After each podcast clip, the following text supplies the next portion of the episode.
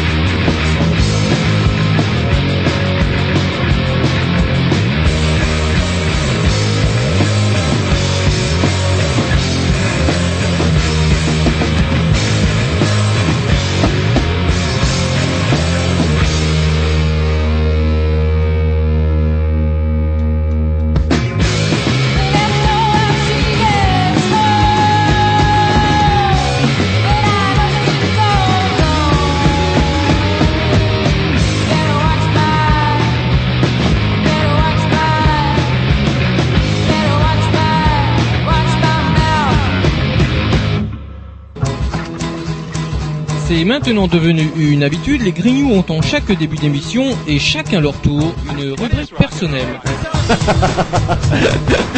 C'est ça en fait, tu vois le truc. C'est ça Philou, t'as tout compris. C'est un petit peu entre le clin d'œil, le coup de gueule du moment, mais aussi le détail de la vie trépidante d'un Grignou. C'est ça en fait, tu vois le truc. Maintenant, le problème va être de savoir qui a l'honneur d'ouvrir le micro aujourd'hui. Et ça, euh, c'est pas facile. Attendez, mais attends, attends, tu me laisses parler, tu me laisses Ah, il est en train de me tirer par la violence, Ah, c'est ça voulez. C'est ça en fait, tu vois le truc. Et oui, c'est ça la rubrique perso. Eh oui, c'est encore une fois, j'ai peur la rubrique à Roger, quoique Oui, je je vois le dis Jean-Loup même pas, qui mais- note des trucs. Non, mais je vois, euh, maintenant, claque, me claquer les doigts, lui dire Roger. C'est vrai que je le tout dis même plus, bah, parce que- Ouais, ouais, ouais. Oh, Vous avez les gens- noté des trucs Non, ça n'a rien à voir. Non, mais j'ai des trucs dont un euh, au revers de votre. euh, Au revers. Ah, il vous ship des, des trucs maintenant. la brouillon, j'avais une idée, j'avais une idée. Et je crois que le brouillon a dû brûler ou Citizen, disparaître. on peut commencer par ça si vous voulez. Rennes chez Rennes Citizen. Ah, la nouvelle appli. Ah, vous voyez ce que c'est qu'une application, Roger Alors, attendez. Non, bah, parce que j'ai le téléphone à Iggy Pop, vous c'est-à-dire êtes- le téléphone à clapet qui ne fait que téléphone. Ouais, vous êtes le, la seule personne que je connais qui a un portable encore avec un. Vous savez quand on fait les numéros en tournant là, là il, il- maintenant il y a des trucs Eh qu'on ben, c'est appuie sur la touche Et quoi. Vous savez que c'est celui de ma grand-mère et il marche toujours. Et donc alors, une appli, j'ai vu ça dans le Canard, enfin dans l'Ouest France, euh, un, un petit peu bizarre en fait. Alors, comme on dit, c'est pour dénoncer euh, les incivilités. Donc euh, on serait, euh, je sais pas. C'est pas que ça, parce que moi, Citizen, j'ai découvert à travers leur, à travers leur campagne d'affiches, pas plus tard que lundi matin. C'est lundi apparemment qu'ils ont bastonné et lancé Mhm. ce truc-là. Et euh, moi, euh, la façon, c'est rigolo parce que ça s'est passé en deux temps. J'ai vu l'affiche, je me dis tiens, une appli, vivons ensemble, tirouli tiroula. Et en fait, j'ai vu un article après dans West France où ils disent que en fait, c'est un espèce de numéro, comme un espèce de numéro d'urgence où on peut appeler quand on dit que les voisins fument des pétards trop fort ou il y a du bruit. Ou que le chien euh, aboie, ou qu'il a fait ses crottes alors que vous les avez, pas- ramassées, C'est ça. ou certains qui mettent des plantes sauvages euh, devant Un- chez eux. Euh, un, un- une espèce de site de délation. euh, voilà, c'est un peu bizarre. euh, le... Bah ouais, du coup, moi les affiches me paraissaient très, euh, je dirais, objectives. euh, vivons ensemble les amis. Et effectivement, certaines sous-applications de cette susdite application Bah, laissent un peu songeur. Voilà. Et c'est marrant parce que c'était idée que j'avais notée et vous l'avez développée à ma place. Ça, Bah, voulez que je oh, vous bah, dise bon, je refais pas. Mais c'est vrai que c'est ce côté un peu appel à la délation. Alors c'est pas un appel, vous êtes pas Non, mais bon, tiens, j'aime pas euh, vous garer sur le travers, par exemple, clac, euh, mon voisin, dont la plaque d'immatriculation étant, ne paye pas euh, son parc-mètre ou se garde devant mon garage, etc. Ah, mais Et- un, un truc que je comprends pas d'habitude. Avant, on appelait les flics. En fait, on a Non, mais là, on flics. communique directement, en fait. Clac, il y a quelqu'un qui va être derrière, hop, envoyer une voiture, il y a moyen de se faire un petit peu de pognon en embarquant ça à la fourrière, ou, ou mettre un petit PV par-ci ou par-là. Attendez, c'est quand même une mairie sociale, Oui. parti de gauche vert. hein. Euh, enfin, ce- de- enfin, de, enfin, une mairie, quoi, là, de, de Ouais, gauche pour pas. Ouais, et c'est vrai que si elle tombe, à, enfin, à l'extrême droite, ça pourrait être utile aussi. euh, mon voisin est un petit on peu trop crochu. c'est-à-dire euh, qu'on s'habitue à utiliser des applis. Puis, alors c'est vrai que l'appellation du coup citizen, quand on voit certaines facultés, alors on va dire oui, les grignoux, ils y voient toujours à mal. Je sais pas, je suis un peu d'accord avec vous, Jean-Loup. Mais euh, je crois que pendant l'occupation, c'était une spécialité typiquement française, euh, la lettre de dénonciation. euh, le- Ah, on a dénoncé. Oui, on est quand même le pays plus- d'Europe occupée qui a vendu le plus de Ou- juifs. hein. Voilà, plus que dans des juifs ou des voisins ou des conneries, tout ça pour euh, les histoires de euh, terre et compagnie quoi. et euh, il paraît que la Gestapo était un peu surprise d'avoir une telle avalanche de lettres. Écoutez, on leur a mâché le travail, c'était ça aussi la collaboration. Bah Jean-Loup. oui, pour appelle ça la collaboration. Par contre, il y avait des résistants qui mettaient des timbres à vitesse lente Euh, pour que l'information arrive moins vite. Moins vite. Alors tiens, euh, puisqu'on parle de résistance, ça fait penser au fascisme rampant, à la droitisation des idées, et on arrive tout droit sur Morano, la Nadine qui s'est lâchée dans une émission des pas couchés, je crois un truc comme ça. Ah, ouais, bah, oui, bah, tout le monde l'a pas vu parce qu'ils étaient Alors, couchés marrant apparemment. parce que c'est une émission que je ne regarde jamais, que je n'ai jamais vue, que je n'ai pas envie de voir et que je ne regarderai jamais. Mais il se trouve que apparemment les gens deviennent fous et ça n'arrête pas. Moi, à chaque fois que je cherche des infos là pour euh, cette émission euh, sur Internet, c'est oui, on n'est pas couché, le dernier, la dernière engueulade entre celui-ci et celle-là, etc. Et là, Morano. À quoi elle s'était chauffée, je ne sais pas. Elle a parlé de race blanche, de racines judéo-chrétiennes, etc. Et effectivement, le terme de race est un petit peu, comment dirais-je, euh, bah, connoté quand même. Il faudrait qu'on lui l'explique à, moi, à, la, Nadine qu'il y a des termes connotés, d'autant qu'en fait, on devrait davantage parler de groupe ethnique quand on sait qu'en fait que On est la même euh, race, en fait. euh, ouais, cette espèce couleur. de groupe ethnique blond est apparu. On en avait parlé lors d'une récente émission que assez tardivement en fait et par total accident. Donc du coup il y a quand même pas de quoi pas de quoi se la ramener là-dessus déjà. Et en plus elle a pété ça sur le père de Gaulle, le pauvre de Gaulle, il doit en avoir marre de se retourner dans sa tombe à force qu'on utilise ses répliques. Euh, oui c'est de Gaulle qui l'a dit. Bon, enfin de Gaulle était royaliste aussi si on veut aller par là et c'est vrai quelque part euh, parce que c'était un traditionnaliste, c'était un chrétien, c'était aussi par contre quelqu'un qui était né au 19e siècle Nadine, donc qui n'avait pas tout à fait les mêmes références et qui je pense avait plus de lettres que la Nadine en question. Et là où c'est drôle, par contre, là où ça devient drôle, c'est qu'apparemment, ça va mal pour elle. Et Sarko est furieux et il semblerait, il semblerait qu'elle se, qu'elle qu'elle soit évincée de la deuxième de tête de liste pour les régionales, euh, régionales dans la région Est. Parce que le prince Sarkozy ne tolère mal que, en fait, euh, c'est là où on voit à quel degré la politique est rendue. Elle a refait le buzz aujourd'hui sur, je sais plus, sur euh, comment Europe 1, où elle a réitéré ses propos, assumé totalement ses propos, et du coup, ça a énervé Sarko. Pourquoi? Parce que aujourd'hui, Sarko, euh, comment avait lancé sur toutes les radios son projet économique. Ah, Donc, espérons le devancer ses concurrents, euh, voilà. Sauf que de son projet économique, personne n'en a rien retenu et tout le monde s'en fout. Tout le monde, toutes les radios n'ont retenu que le buzz euh, provoqué par Morano sur Europe 1 et il est vert. Et qu'il n'avait pas parlé de sa Il future candidature, vous savez, au pré, pré, pré, pré, Oui, pré présenter, 2016. Il semblerait qu'elle se présente. Alors, Non, mais lui aussi, mais il n'en parle pas. Euh, Non, le- euh, le- Elle va chipper des voix euh, au Sarko primaire, ça va le faire chier, ça va le faire encore un petit peu descendre. Bref, voilà, la politique quand elle va. Tiens, la politique quand elle va, allez, on rebondit sur l'exotique. Alors vous savez, on en avait parlé un petit peu la semaine dernière, ça y est, les Russes ont mis le missile, euh, comment dirais-je, euh, comment dans le dans le nœud du problème et ont commencé à bombarder aujourd'hui. L'heure où je vous parle, déjà les Russes commencent à taper sur les euh, sur les opposants à comment à Bachar el-Assad. Et c'est assez rigolo de voir aujourd'hui un Fabius qui dit oui c'est une honte, les objectifs de Bachar el-Assad, eux, sont, ne sont pas contre Daesh mais contre les ennemis, les ennemis de Bachar. D'accord. Sauf que nous, on prétend avoir effectivement bastonné plus sur Daesh que sur les ennemis de Bachar. À mon sens, quand même, Daesh est quand même elle aussi un ennemi dans de la, Bachar. ouais, mais enfin, allez-y, continuez. C'est quand même un ennemi de Bachar. À l'occasion, on a, on a dérouillé une douzaine de civils selon des organisations indépendantes des droits de l'homme. Ah, bah, et dégâts- naturellement, quand on bombarde d'en haut, ça fait toujours des dégâts collatéraux. Et il il y a un article que j'ai piqué dans West France de cette semaine et qui m'a fait tomber un peu sur le cul, qui s'intitule Quand Moscou proposait aux Occidentaux d'écarter Assad. C'est-à-dire qu'en février 2012, mon bon Jean-Loup, en février 2012, le nain est encore aux commandes et Poutine propose aux Occidentaux, il dit OK, Bon là, ça va pas le faire. Ça faisait déjà quand même pas mal de temps que c'était le merdier en Syrie, etc. Ça dérapait. Faut rappeler quand même pour euh, ceux qui l'ignoreraient que les Russes ont deux bases, non une base navale à Tartous qui est leur seul port, le seul- leur seul port bien pratique euh, en Méditerranée. Donc ça, ils y tiennent. Je Ouais, termine. Et donc du coup, et après je vous laisse la parole sans problème. Mais alors du coup, eux, ils ont envie de rester, point barre. Et ils ont proposé aux Occidentaux euh, de comment euh, de soutenir une solution qui viserait, bon, on enlève Assad tranquillou, sans scandale, ou Assad on l'enlève, vous voyez ce que je veux dire, mais on conserve les intérêts russes dans la région. Sauf que les Occidentaux ont cru, un peu vite, notamment la France, que les fruits étaient mûrs pour la révolution totale, à savoir que euh, Bachar el-Assad allait tomber. En fait, non. Un, il n'est pas tombé. Deux, c'est les barbus de Daesh qui sont arrivés. Alors aussi, aujourd'hui, voilà la position de la France. Je ne comprends plus très bien. Je, je Bah- sais qu'on est en guerre, ça je le sais. Savoir si on est dans le bon camp, je ne sais pas. Bah, je sais pas. Enfin, le, bah, je me souviens ouais quand les gens, le- ou l'opinion française s'offusquait parce que ouais, pourquoi Assad qui massacre son peuple, ah oui, euh, euh, pourquoi n'intervient pas, pourquoi n'intervient pas? Certes, il y avait les Russes, mais il n'y avait pas d'intervention directe.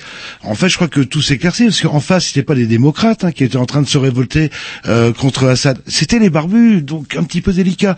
Et là, pour nuancer un petit peu le, le Enfin, propos, C'était les barbus, euh, mais à un moment donné, la- les Français vous, étaient prêts à livrer du matériel technique sophistiqué. Les Américains nous en ont empêché. Là, c'était Hollande. Et là, quelle est la, euh, la position, on va dire, de la France et donc de, de Hollande euh, directement euh, Par une position très isolée. Lui, il dit, on ne négocie pas avec ce mec-là. Alors que les Américains disent, bah allez, Apparemment, entre non, la peste a- et le choléra, on va peut-être choisir euh, la peste ou va le choléra. Officiellement, Obama dit oui, on peut pas négocier avec euh, Bachar Mais on va le faire, quoi, là, le- faire quand même. Et euh, là, c'est vrai que François Hollande, bah, euh, il va sûrement s'aligner au bout d'un moment, quoi. Mais euh, bon, bref, euh, ça me rappelle Chirac. Vous savez, pour l'Irak, euh, on n'y a pas Ouais, été. je sais et je crois que c'est une décision, euh, même si c'est un mec de droite, qui était assez courageuse. Allez, plus drôle, plus drôle, plus drôle.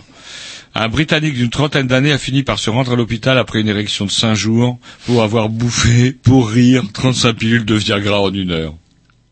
Il est pas mort. Enfin, Non, ouais. il est pas mort.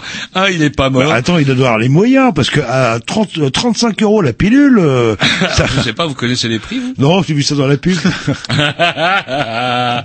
Moi, je ne connais pas Oh, il y a mieux, il y a le. Cialis, euh, c'est moins Et euh, donc du coup, je ne peux pas vous dire. En tout cas, lui, il était au bistrot et avec ses potes, euh, il en a bouffé 35. Résultat, il s'est senti un peu mal. Alors ce qui est rigolo, c'est qu'en plus d'avoir une grosse érection euh, pendant plusieurs jours, euh, comment dirais-je, hum, ça a mal tourné. Il avait des hallucinations, Ouais, puis- il voyait les gens en couleur. Il était très très mal. Et lorsqu'il a commencé à redescendre, par contre, il a gardé cette putain d'érection toujours. Ouais. Et à l'hôpital, ils sont comment les le personnel euh, comment médical ne pouvait pas s'empêcher de se fendre la gueule en le voyant. Et donc du coup, il a chopé la shame. Et le pire, cerise sur le gâteau, selon lui, il en a même pas profité. Ouais, et puis euh, ça- on peut choper, on peut choper les nécroses avec ça en fait. euh, Ouais, je sais pas, bah écoutez, ouais, la nécrose c'est quand le, sang circule plus et que ça pourrit euh, tout l'intérieur. Donc seule solution, ablation. Allez, on s'écoute un petit disque et on continue.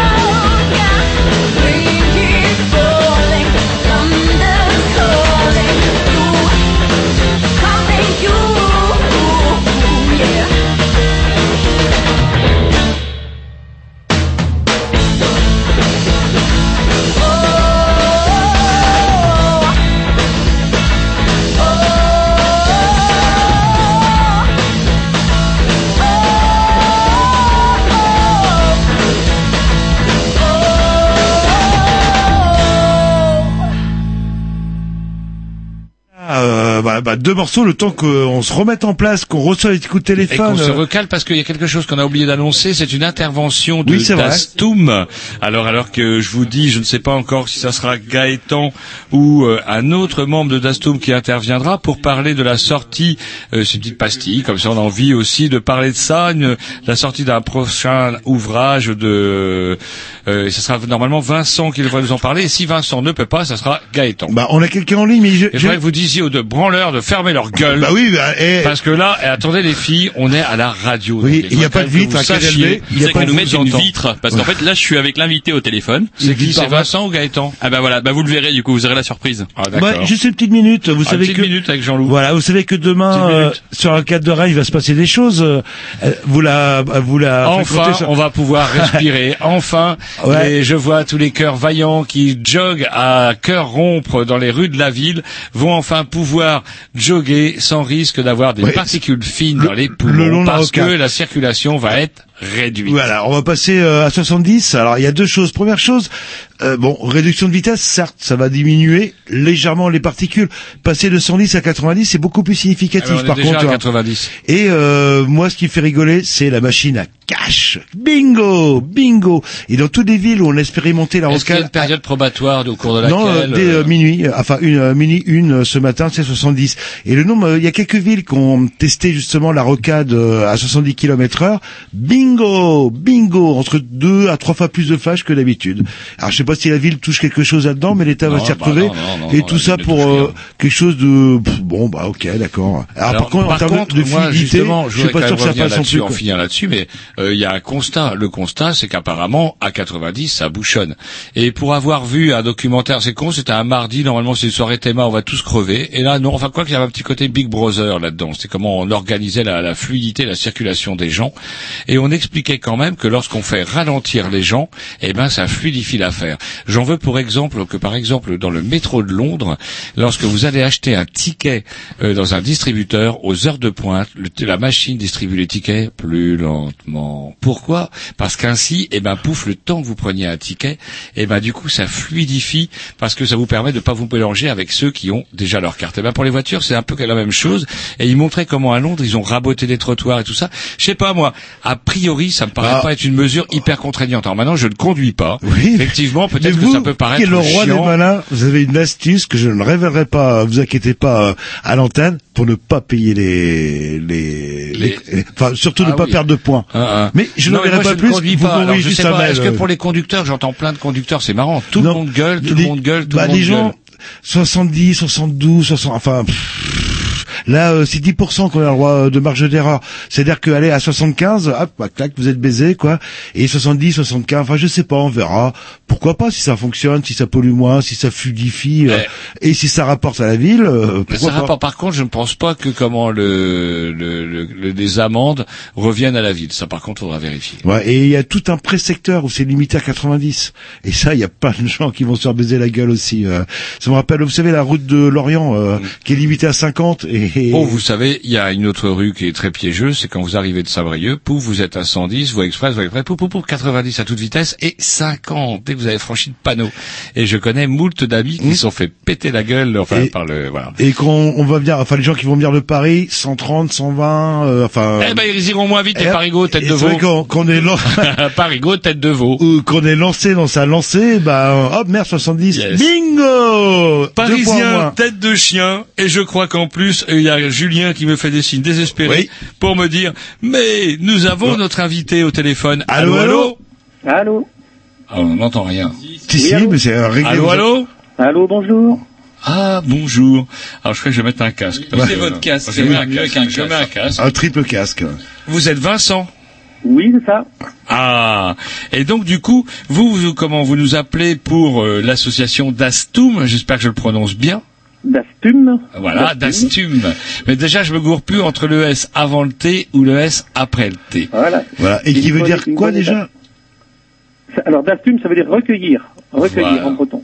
Et donc du coup, si vous nous appelez ce soir, c'est pour. euh, alors, on vous a reçu à l'année dernière, je crois, si je ne dis pas de bêtises. Bêtises, où il y a deux ans, euh, vous nous avez parlé de votre travail. Vous étiez venu avec Gaëtan, Caroline aussi, si je dis pas de Voilà. bêtises. Ouais. Voilà.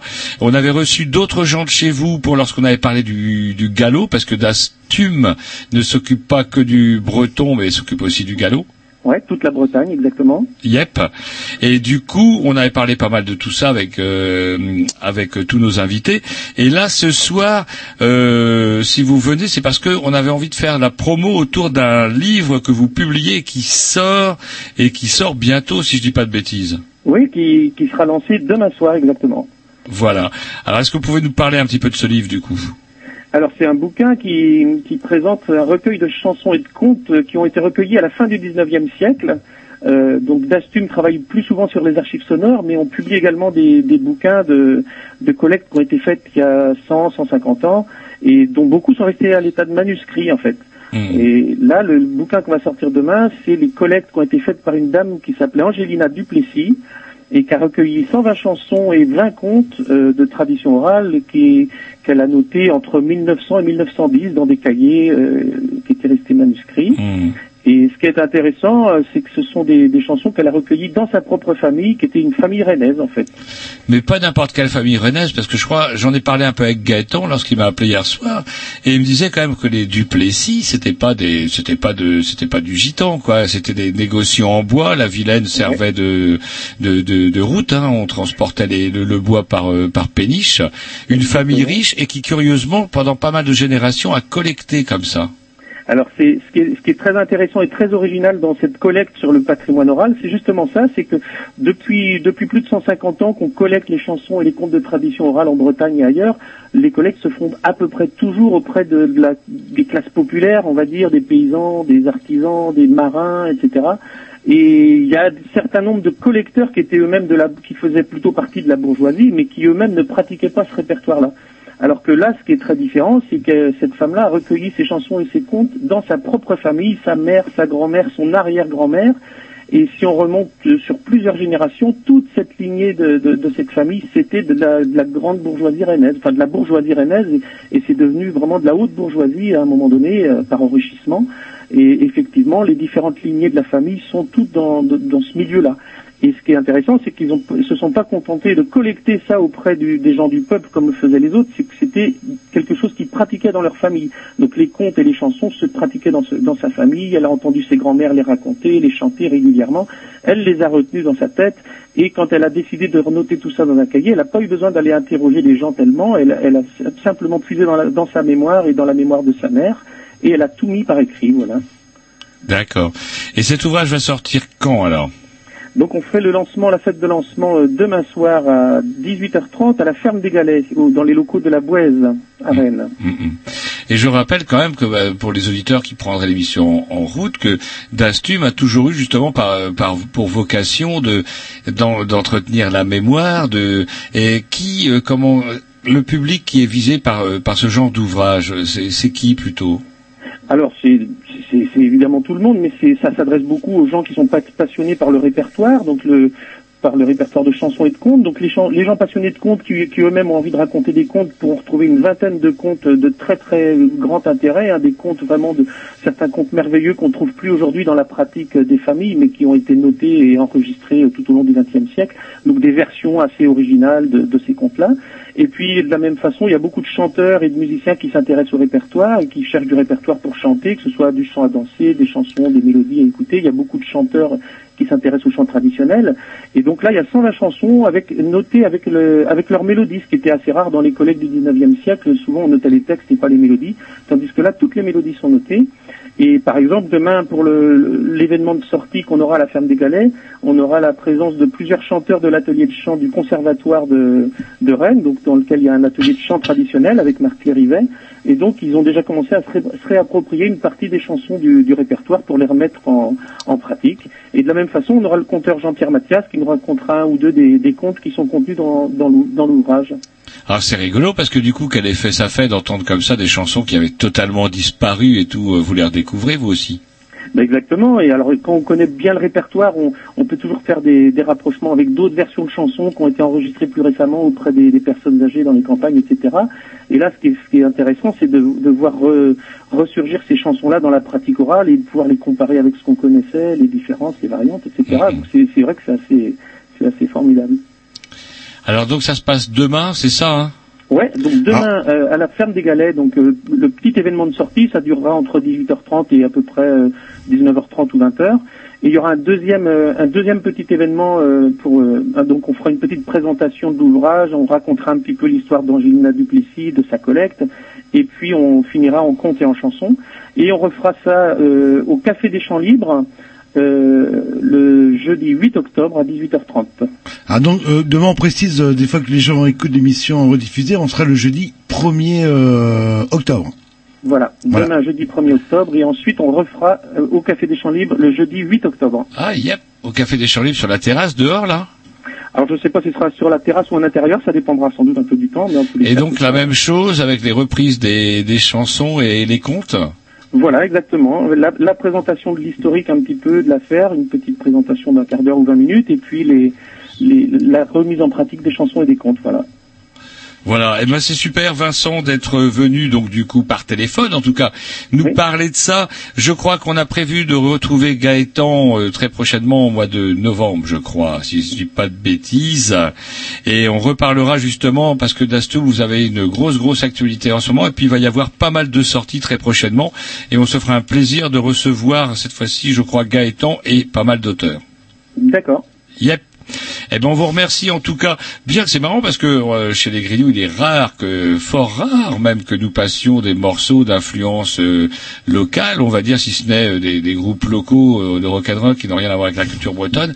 Mais il n'empêche qu'au demeurant, euh, l'action de Dastoum est quand même assez spectaculaire et elle a donné quand même naissance et elle a entraîné euh, ça bah, à travers toute la France. En fait, c'est la Bretagne qui initiait un petit peu la mémoire, non? Oui, c'est un devoir de mémoire en fait votre but. Ouais, tout à fait, ouais.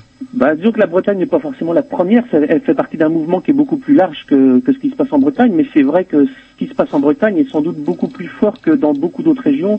Les collectes qui ont été faites et le renouveau de, la- de cette culture de tradition orale sont vraiment beaucoup plus forts que dans la plupart des autres régions, ça c'est vrai. Et vous prenez la Bretagne dans sa globalité, c'est-à-dire pas uniquement tout ce qui est bretonnant, c'est-à-dire euh, aussi la, ouais, culture galaise qui est un petit peu méprisée euh, Voilà. par le voilà, côté un peu bretonnant. Donc, c'est- vrai que dans l'histoire du mouvement breton, il y a souvent eu la, la- tout ce qui était en langue bretonne était plus plus mis en avant pendant longtemps. Mais depuis l'origine, d'Astum, l'association d'Astum s'occupe des archives sonores qu'on peut constituer sur l'ensemble de la Bretagne historique à cinq départements. Et ça veut dire qu'il y a une bonne moitié euh, Haute-Bretagne, Pays Gallo, et une moitié Basse-Bretagne de, de langue bretonne. Et les archives sonores sont aussi riches des deux côtés. Euh, Il n'y a pas du tout un côté qui est plus riche que l'autre. C'est à peu près équilibré parce que tout simplement les gens avaient une culture partout, partout, c'est tout. hein.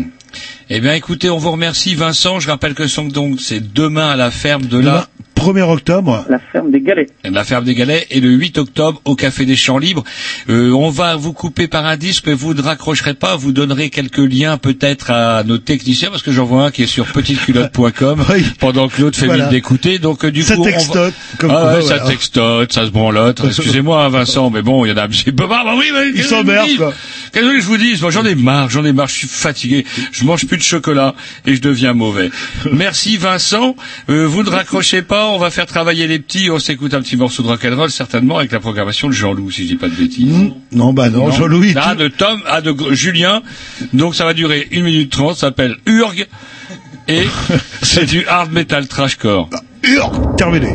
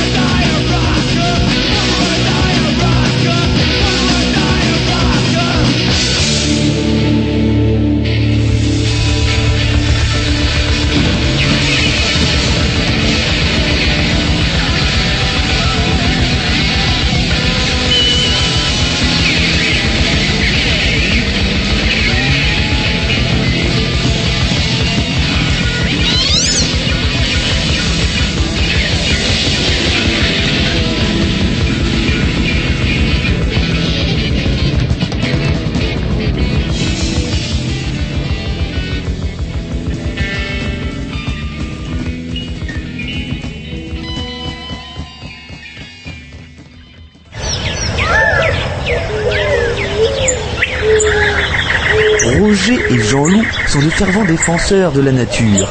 Aussi entendrez-vous souvent Jean-Loup dire à des écolos Heureusement qu'il y a des gens comme vous et entendre Roger acquiescer d'un traditionnel Ah ouais. C'est la rubrique Et si on parlait d'écologie? D'écologie, d'écologie, c'est vite dit, ça va être beaucoup plus euh, Je savais même plus moi qu'on avait le. Bah, non plus, je sais même plus qui, qui parle sur le jingle. C'est c'est le vieux Jerry? C'est vrai Oui. C'est Géry. Qu'est-ce qu'il est de... euh, ah, il paraît qu'il s'est marié il avec attaque son enfants. cinquième gosse C'est vrai. avec sa gitane. Et qui vit à l'île Maurice, un truc comme ça. c'est un truc un peu moins euh, glamour. C'est Guingamp. Ah bah c'est pas mal. Guingamp plage. Il y a une bonne équipe de foot. Là, là. Bref, euh, nous sommes pas là pour parler de Géry, mais euh, de Monsieur Romain Georges, euh, qui fait un drôle de métier. Alors, j'ai pas d'accord sur le terme, mais euh, dans un premier Si, temps, si, si, parce qu'il est écologue, ingénieur écologue. C'est ça, voilà. Après, forcé d'être d'accord. Mon corps de métier, c'est insectologue, entomologiste. Les, Et- les puristes se battront, mais alors justement, c'est quoi votre parcours euh, Comment, comment, Comment on devient insectologue? Ah bah, je dirais un peu par défaut. euh. C'est vrai En fait, je me suis spécialisé tout au long de mon cursus sans vraiment euh, avoir une idée en tête. D'année en année, j'ai spécialisé mes études et après donc euh, une licence en fac, je suis passé en master et en master j'ai découvert l'écologie, mais pas l'écologie citoyenne, l'écologie scientifique. Mhm. C'est-à-dire vraiment l'étude des relations des espèces avec leur environnement et non pas forcément les énergies renouvelables et toutes ces choses-là.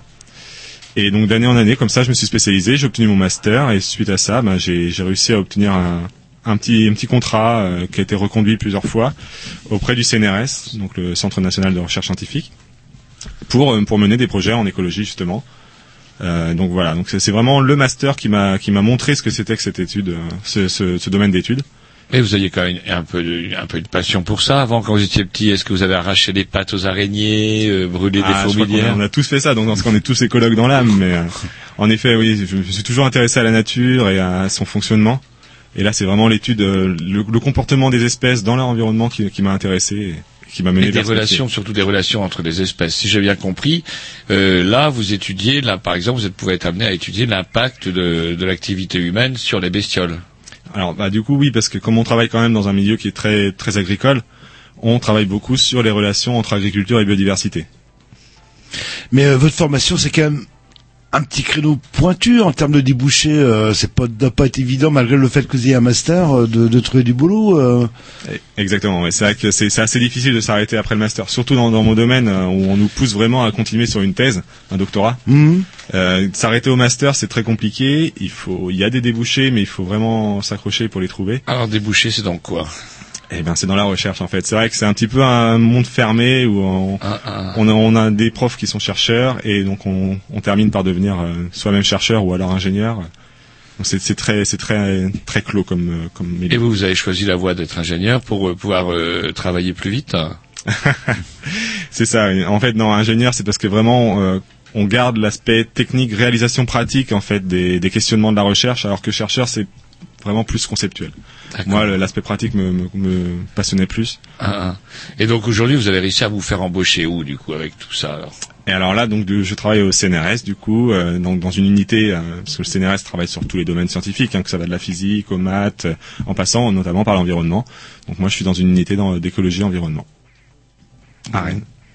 Et donc sur Rennes et euh, le, le cas dans le cadre de vos missions, mais on reviendra là-dessus tout à l'heure parce que comment on a envie un petit peu de vous parler de de votre passion principale. On parlera également, vous faites plein de choses, vous faites également un blog, un fait, blog oui. destiné plus précisément aux jardiniers. C'est comme ça que vous avez connu Tom? Oui, oui, oui, grand jardinier dans l'âme, euh, un peu moins dans la pratique, mais euh, Vous habitez Saint-Gilles comme lui? Tout à fait, oui, Saint-Gilles. D'accord. Et donc vous l'avez vu débarquer avec ses pots de fleurs, Ah, etc. Avec ses grandes bottes, voilà. ouais. Son kebab bio, euh, là, là, je sais pas Exactement. est kebatier en fait, ça existe le. Si, si, ça Ah, pousse, euh, Ça pousse dans les ah ouais. arbres. Le... Ah ouais. Non, Bah, le a dit- kebabier, euh, du nom latin, comme on Il a dit le mercredi, Tom, il fait n'importe quoi. Donc euh, bon, bah, voilà, il fait n'importe quoi. Il s'assoit sur son jardin bio, il va chier sur son jardin bio, sur son kebab en rentrant de la radio. C'est du boulot. Je suis un peu Donc, vulgaire ce euh, soir. non, je sais pas ce que vous avez. C'est les, c'est les paysans qui vous ont énervé. Euh, tout à. Donc je résume. Études, euh, comment dirais-je, scientifiques, il faut le dire quand même. Quand même, oui. Vous devenez donc ingénieur et là vous bossez au CNRS et euh, actuellement, si j'ai bien compris, c'est aussi pour ça que Tom nous a parlé de vous déjà oh, depuis bien le mois de mai-juin. Vous nous parlez Oh, de, de. Romain euh, Tom et vous dites, vous nous disiez oui, il serait bien de l'inviter parce que je suis sûr que vous ne savez même pas pourquoi les comment les hum, hérissons disparaissent. Et c'est un peu là-dessus que vous travaillez en ce moment? Oui, alors là, c'est vrai qu'on a, on a un projet.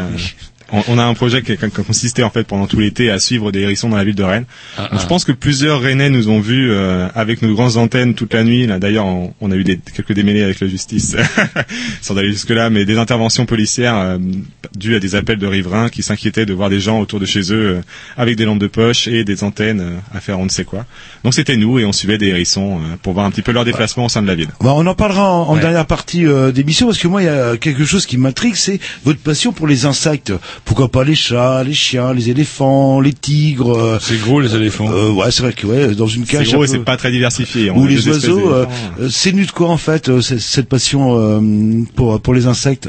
Bah, c'est vraiment en fait la diversité qu'on peut avoir au sein des insectes, parce que les insectes c'est un groupe qui est, c'est le groupe le plus diversifié qu'on puisse trouver sur Terre, avec vraiment mais, des, des, des centaines de- d'espèces, et chaque espèce va avoir ses propres caractéristiques écologiques. Donc euh, des espèces vont être fortement inféodées au milieu boisé, d'autres au milieu plutôt ouvert, et euh, du coup ça implique qu'en termes de, de, de gestion, eh bien il faut avoir des, des gestions différentes en fait pour pouvoir favoriser tous ces insectes.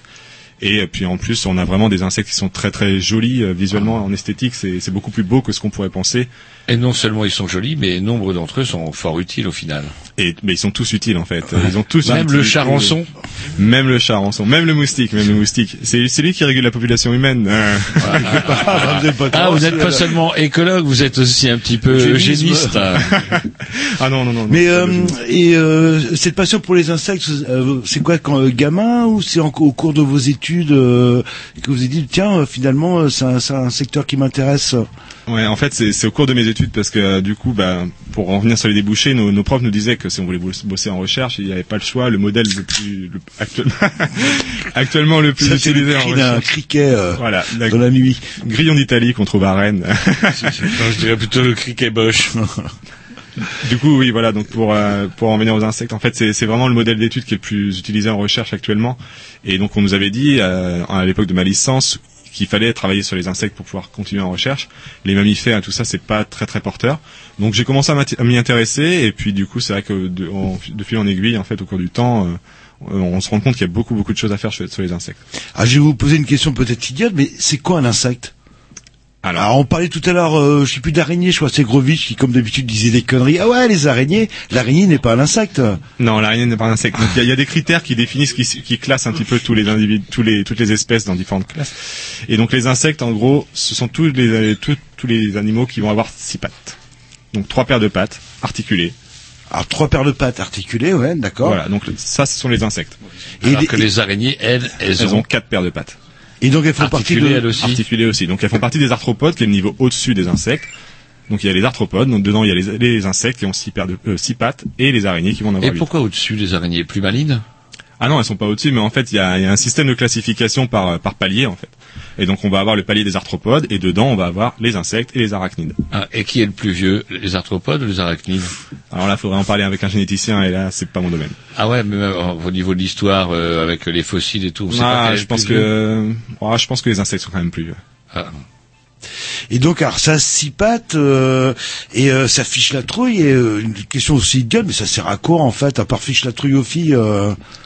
Alors, les insectes vont avoir plein plein de fonctions, en fait, euh, dans, dans les écosystèmes. Euh, il va y avoir des insectes qui sont décomposeurs, donc qui, qui participent au cycle de la matière. Donc, le- les feuilles tombent par terre, elles sont décomposées par les décomposeurs, une grande partie d'insectes. Mhm. et après vont pouvoir renourrir les plantes et donc ça forme un cycle. Il va y avoir les insectes pollinisateurs aussi qui ont, qui ont vraiment un Mmh, rôle comme les important. abeilles, voilà, qui, comme euh, les abeilles. Mais plein d'autres aussi, les cirfes. Les cirfes sont très très abondants, on les connaît pas bien, mais c'est ces petites mouches en fait qui ressemblent à des abeilles, qui ressemblent fortement à des abeilles, qui volent en stationnaire. Et euh, donc on, on les confond facilement avec des abeilles, mais ce sont des mouches. Et, euh, et donc ces insectes-là, tous ces insectes-là participent à la pollinisation. Donc tout ce qui, euh, si on mange des fruits, c'est grâce aux pollinisateurs. Sans, sans pollinisateurs, pas de fruits. Donc pas de reproduction non plus pour les végétaux. Euh, voilà, donc décomposeurs, pollinisateurs, il va aussi y avoir du contrôle biologique sur les ravageurs de culture. Donc les, les pucerons par exemple sont, sont contrôlés par des insectes Donc, euh, par exemple, les carabes sont très connus en, en notamment en agriculture biologique puisque ce Ou, sont ou la, des- co- euh, la coccinelle, c'est La un coccinelle insecte. aussi, oui, c'est un insecte. voilà, J'ai compté le nombre de pattes. euh, le... dans la tête. Exactement. Oui, oui, la, la coccinelle est un insecte et participe également aussi, euh, à la régulation des pucerons. Ah, une petite question, il y a une mouche qui arrête pas de passer là. Je sais pas si vous l'avez remarqué. Euh, Elle tourne beaucoup autour de toi. Euh, oui, ça, ça sert à quoi en fait une euh, une mouche?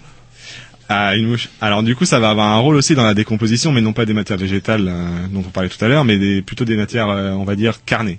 Donc euh, tout ce qui va être animal se, dé- se décompose grâce aux mouches. Ah, ouais, ça j'ai pas. C'est un peu nos hyènes par chez nous. quoi. C'est moins exotique, mais euh, il y a une mouche d'ailleurs dont les, ben, les médecins légistes se servent parce qu'ils savent qu'à partir du moment où cette mouche-là, on peut dire que le- la personne était morte depuis tant de temps et c'est incroyable. Elles surgissent de nulle part ces mouches-là. Mais on a l'impression qu'elles chez de nulle part, mais elles sont, elles sont déjà présentes. Elles sont présentes, sauf qu'on les voit pas puisqu'elles tournent autour des cadavres Mhm. et on côtoie pas forcément beaucoup de cadavres. Eh ben j'en suis fort heureux. Et alors, une dernière question, une, une guêpe. Une guêpe, ça pique, ça fait pas de miel, c'est pas gentil euh, comme une, enfin gentil euh, façon de parler. Euh, à moins que ce soit un pollinisateur peut-être. Non, la guêpe n'est pas pollinisateur. Elle est vraiment carnivore, donc elle va pas s'intéresser aux fleurs. Mais ça peut être un charognard, ça peut, ça peut bouffer du déchet. Non, ça bouffe que du vivant. Que du Ça a- régule après, voilà, c'est ça. C'est qu'en fait, chaque, il faut voir ça vraiment comme un ensemble où tout est interrelié. Et si on retire une chose qui, d'après nous, d'après notre vision Mhm. humaine, n'a pas d'intérêt, eh bien tout va se dérégler. Et donc, euh, par exemple, si on retire l'abeille, ses proies, elles vont pulluler. Elles vont donc causer un- une forte baisse de- des populations de ce que de ce que les proies mangent. Et donc, avec ça, on va avoir un système qui est complètement bouleversé et qui va conduire à une mort du système euh, dans son ensemble. Pourtant, moi, j'ai- vous dites que les, les guêpes ne mangent que du vivant. Moi, j'ai vu des guêpes découper un petit bout de jambon, la laisser découper un petit bout de jambon, pouf, et partir Bah, c'est- avec son petit bout de jambon. C'est les carnivores. euh. C'est ouais, c'est vrai, ouais, c'est vrai, en effet. Mais euh, c'est là, c'est c'est un- le jambon, c'est quelque chose qu'on leur fournit. En, dans la nature, elles vont pas s'attaquer euh, naturellement à Mhm. des, des matières mortes, à du jambon. On s'écoute un petit disque et, euh, Yes. et c'est quoi la mouche? Vous la voyez la mouche là qui est en train de Maintenant, tourner? Ouais. Mais c'est pas une mouche. euh, je Ah c'est quoi justement? C'est un plus petit diptère, mais euh, c'est pas une mouche. Euh, J'arrive pas. Faudrait qu'elle se pose vraiment. Elle va se poser. Elle va. Euh, la déterminer. pour voir.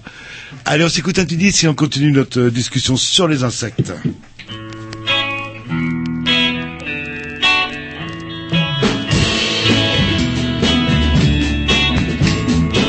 People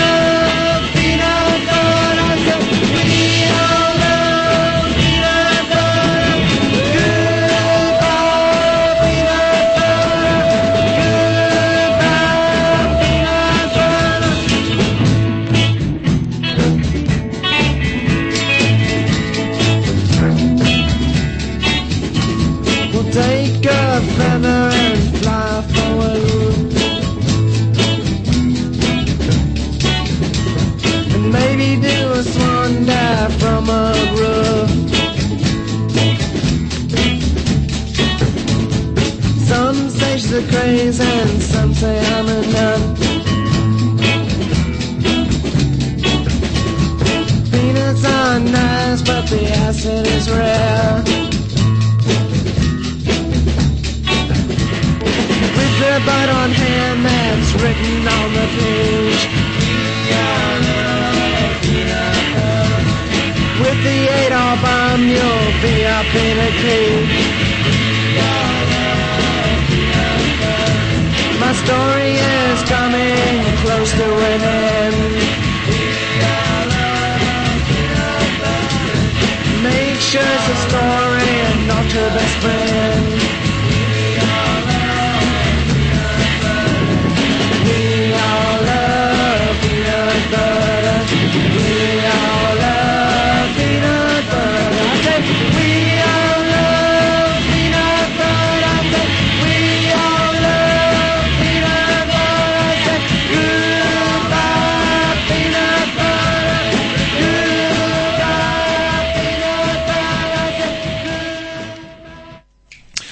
Toujours en compagnie de Romain, euh, insectologue. Comment vous dites, vous euh... Entomologiste. Et, et vous savez le- le- l'étymologie au fait du terme entomologue Alors, C'est dur à dire. euh, De, insectologue, c'est cinq. Un, insecte. Et log. Qui aime bien le, Bah, le pas confondre avec des insectophages. Euh, oui, ceux qui mangent. euh, ouais, qu'on deviendra peut-être un Mais jour. on parce dit que- pas insectophage d'ailleurs, on dit quoi pour les gens qui mangent des insectes Entomophage. Ouais. Ah, voilà. Bon, bah, bon, ça va, là. Alors voilà, Ah et moi, vous le saviez, on a déjà reçu. Alors, moi j'aimerais euh, demander à Romain. Mais j'ai une question plus générale générale en juste fait. avant Euh, ouais, après, on, euh, les insectes ça existe depuis combien de temps? C'est euh, antérieur aux dinosaures euh, C'est euh... Alors ça a au moins côtoyé les dinosaures puisqu'on a on a des traces euh, de- d'insectes qui ont été pris dans de l'ambre euh, au temps des dinosaures ou dans des, dans des sédiments aussi. Après au-delà des dinosaures, je saurais pas vous dire. Vous le savez pas parce que vous le vous connaissez pas la réponse ou euh, non, je connais pas la réponse. on C'est sait pas, en fait, tout non, simplement. non, je, pense- je pense qu'on qu'on a une idée de jusqu'à quand on peut trouver des insectes. Peut-être c'est antérieur, mais on n'en a pas encore trouvé. C'est toujours Mhm. la question euh, Un en qui est flippant, c'est euh, justement autour des dinosaures, c'est une espèce de libellule géante. On a trouvé des fossiles de libellules vraiment balèzes, quoi, de taille assez colossale. Ah, En fait, c'est vrai que autant des dinosaures, tout était démesuré, et notamment les insectes. Et puis, euh, bah, c'est ce qu'on, c'est un peu ce qu'on peut retrouver selon les régions du globe aussi. On va avoir, euh, selon l'espace qu'ils peuvent avoir à disposition, Le climat. le climat, euh, sans intervention humaine, on va avoir des insectes qui vont pouvoir atteindre des tailles beaucoup plus importantes que par chez nous. Un, un. Alors moi j'aimerais ouais, revenir maintenant quand même plus sur ben, vo- votre passion sur les insectes.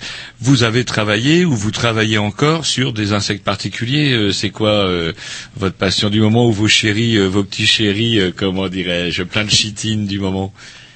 Alors, c'est vrai que moi j'ai beaucoup travaillé sur euh, un insecte, enfin un groupe d'insectes qu'on appelle les carabes.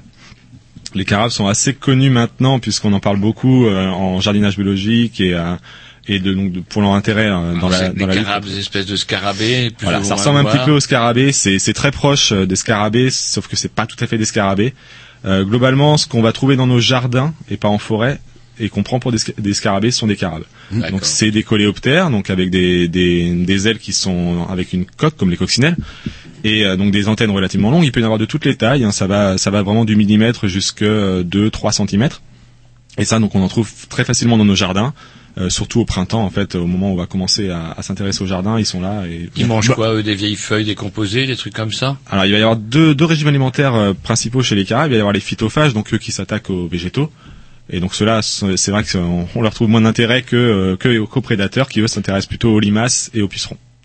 Tout bénéf pour les agriculteurs De toute façon. Tom est en train de faire des recherches et on verra la photo justement du, du carabe Alors euh, sur le sur le site. c'est assez balèze. Ou alors ils Ils attaquent vont attaquer des les œufs, les œufs de limaces. Ah, ils s'attaquent aux œufs. Voilà. Ils mangent pas les, ils s'attaquent pas à la limace. Ça, ça peut, ça peut. Dans certains cas, les plus gros carabes peuvent s'attaquer aux limaces, aux escargots adultes, mais euh, c'est plutôt les œufs quand même qui les intéressent. c'est c'est intéressant du coup de la même façon qu'on fait venir des euh, des coccinelles pour lutter contre les pucerons, on pourrait très bien aussi euh, faire venir du carabe pour lutter contre ces limaces. On pourrait, mais c'est en fait, en fait, actuellement c'est c'est quand même le carabe est un peu moins sexy que la coccinelle en fait. Ah, ah.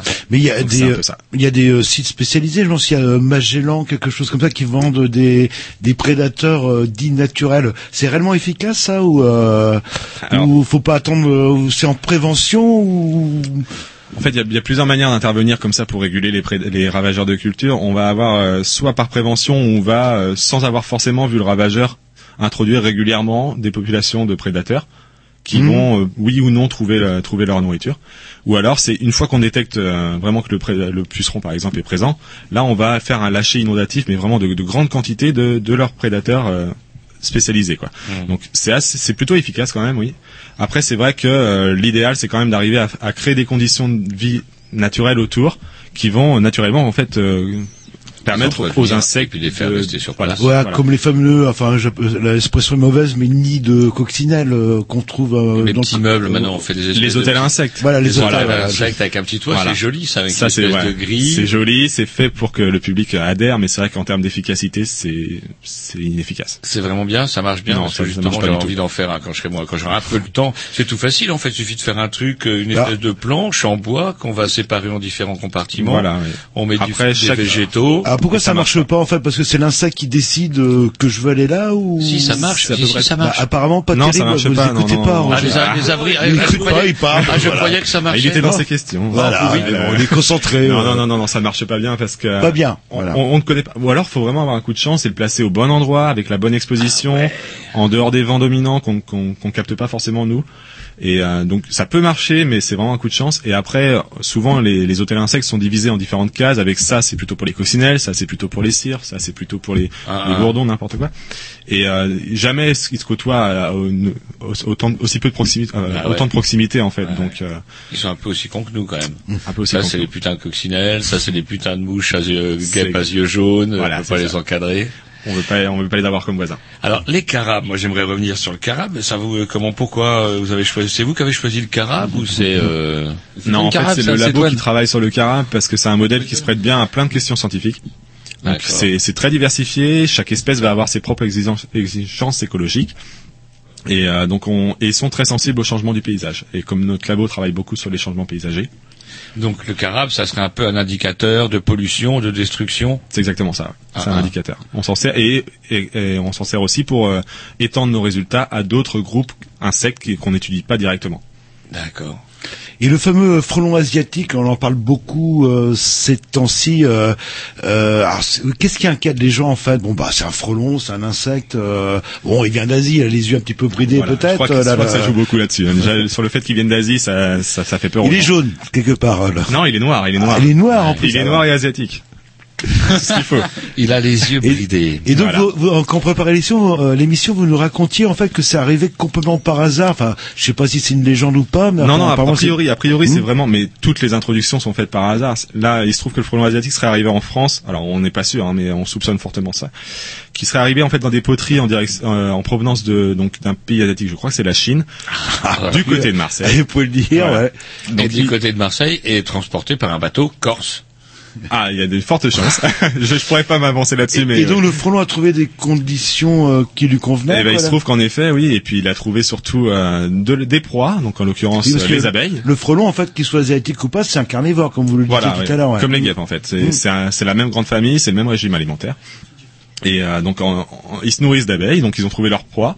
Par contre, ils n'ont pas leur euh, prédateur naturel Ah, ah. qu'ils ont par exemple en Chine. C'est quoi le prédateur naturel en Chine Le Alors, crapaud buffle Non, non, c'est beaucoup moins, c'est beaucoup moins gros que le frelon lui-même. C'est des petits parasites qui vont euh, donc euh, qui vont au fur et à mesure du, du parasitisme euh, causer des effondrements de, de ruches, euh, enfin, d'équivalent de ruches pour les frelons. quoi. Ah, Ah, mais mais on alors- peut pas l'acclimater chez nous là, ce Bah parasite oui, justement. Alors justement, on- euh, il y a des, des laboratoires qui sont en train d'étudier ça euh, pour arriver à trouver euh, comment on pourrait lutter contre le frelon asiatique en d'une manière la plus naturelle possible, en jouant sur, justement sur ces prédateurs naturels.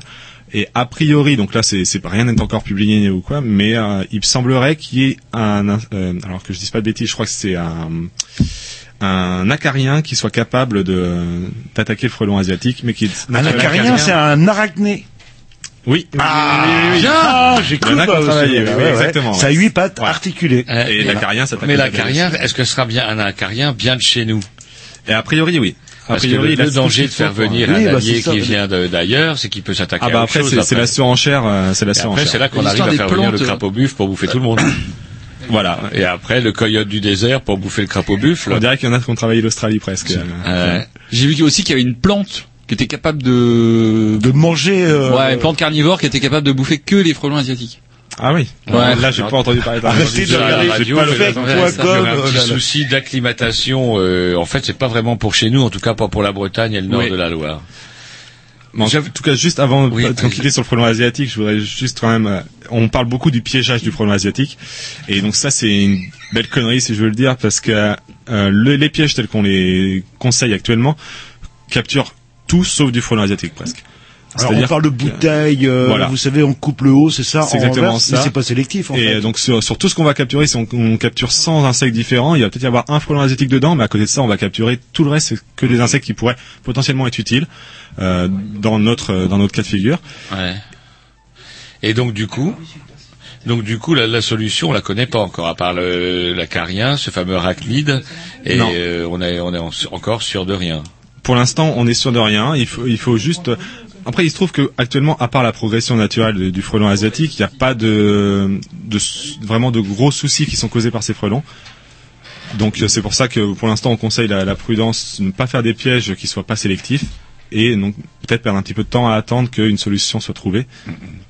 Une petite info d'un auditeur, euh, comme quoi il y aurait une abeille en Bretagne, du coup qui pourrait, euh, qui, qui aurait été trouvée pour tuer justement les frelons asiatiques. Alors Après, ça j'en sais pas plus. Bah, c'est l'info qu'on a eue là. Il faudrait à regarder. Je sais pas si Alors, entendu, y a enfin, des- si vous en avez ouais, parler ou je quelque sais chose. Pas si c'est typique d'une abeille bretonne ou quoi. Bon après Mm. c'est vrai qu'elles sont particulièrement virulentes en Bretagne.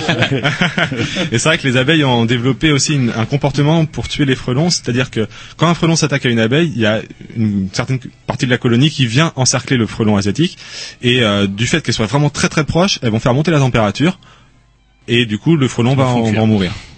C'est- Et donc en fait, elles Donc, ont des systèmes, une elles ont un- solution, un- hein. une capacité d'adaptation. euh, Elles sont autour de lui, elles se jettent Voilà, sur lui elles, en elles fait. for- elles forment une masse vraiment euh, très compacte. Donc elles, elles vont elles vont se tuer elles-mêmes, mais euh, du coup c'est tout pour la ruche, hein, c'est tout pour sauver la colonie. Si, si je comprends bien aussi, elle est piquée par une abeille, elle se sacrifie. hein. Elle, euh, ah oui, la- La- elle meurt, l'abeille, en ouais. fait. le- La guêpe peut piquer plusieurs fois, l'abeille par contre perd son dard et, et se, et se La tue. guêpe, elle a un peu le look des frères Raptou, vous savez, son petit costume rayé, et elle, elle pique tout le temps et elle t'emmerde, et alors que l'abeille se désintéresse de votre pique-nique, la guêpe vient faire chier. C'est ça. C'est ça, c'est incroyable. Moi, j'aimerais revenir, vous avez dit que vous aviez deux insectes sur lesquels vous travaillez, vous avez travaillé, on parlait du carabe tout à l'heure, et c'est quoi le, votre autre chouchou du moment? Alors là, je travaille pas encore dessus, mais j'aimerais le développer. C'est euh, le modèle papillon, donc qu'il soit papillon de jour ou papillon de nuit. Parce que c'est pareil, c'est c'est vraiment donc notamment pour les papillons de nuit, c'est un insecte qui est très décrié, qui fait peur, mais il y a une diversité faramineuse vraiment les papillons de nuit. Et puis sont- si on prend le temps de les regarder, ils sont magnifiques. Et euh, on peut on peut vraiment se poser plein de questions scientifiques sur ce modèle. Et donc c'est pour ça que j'aimerais le développer. En plus, c'est une compétence qui n'est pas forcément dans mon laboratoire très développée, donc euh, il y aurait des, des questions intéressantes à se poser sur le modèle-là. Parce que oui, les fameux papillons de nuit là qui se cognent dans les vitres dès qu'il y a un petit peu de lumière. Ah pas, question idiote, à part nourrir euh, les chauves-souris ou les oiseaux, ça sert à quoi? Bah, déjà rien que nourrir les, les chauves-souris Ah, et les bah, oiseaux, c'est- déjà pas mal. j'ai la réponse à tout, C'est déjà euh, pas mal. Eux, ils butinent pas. Ils butinent pas, non. Et euh, non, non, mais c'est vrai que euh, après, faut, faut vraiment pas, enfin, essayer de trouver une utilité à chaque chose. Mhm. C'est l'ensemble qui crée, qui crée son utilité. Et si on retire euh, le Un moindre, le moindre chose du système, la moindre chose du système, tout s'écroule. Et des fois, des conséquences qu'on n'aurait jamais euh, imaginées. Enfin, il y a un exemple qui, qui me vient en tête, c'est euh, il y a eu des, des réintroductions de fêtes en Amérique du Nord de loups. Et donc on a réintroduit des loups. Les- la conséquence la, la plus directe qu'on imagine, donc en Amérique du Nord, il y a des, il y a des, des rennes. Donc forcément les loups vont s'attaquer aux rennes. Parfait, il se trouve que les rennes commençaient à pulluler parce qu'il n'y avait plus de loups. Et donc euh, comme les loups s'attaquent aux rennes, les populations de rennes diminuent.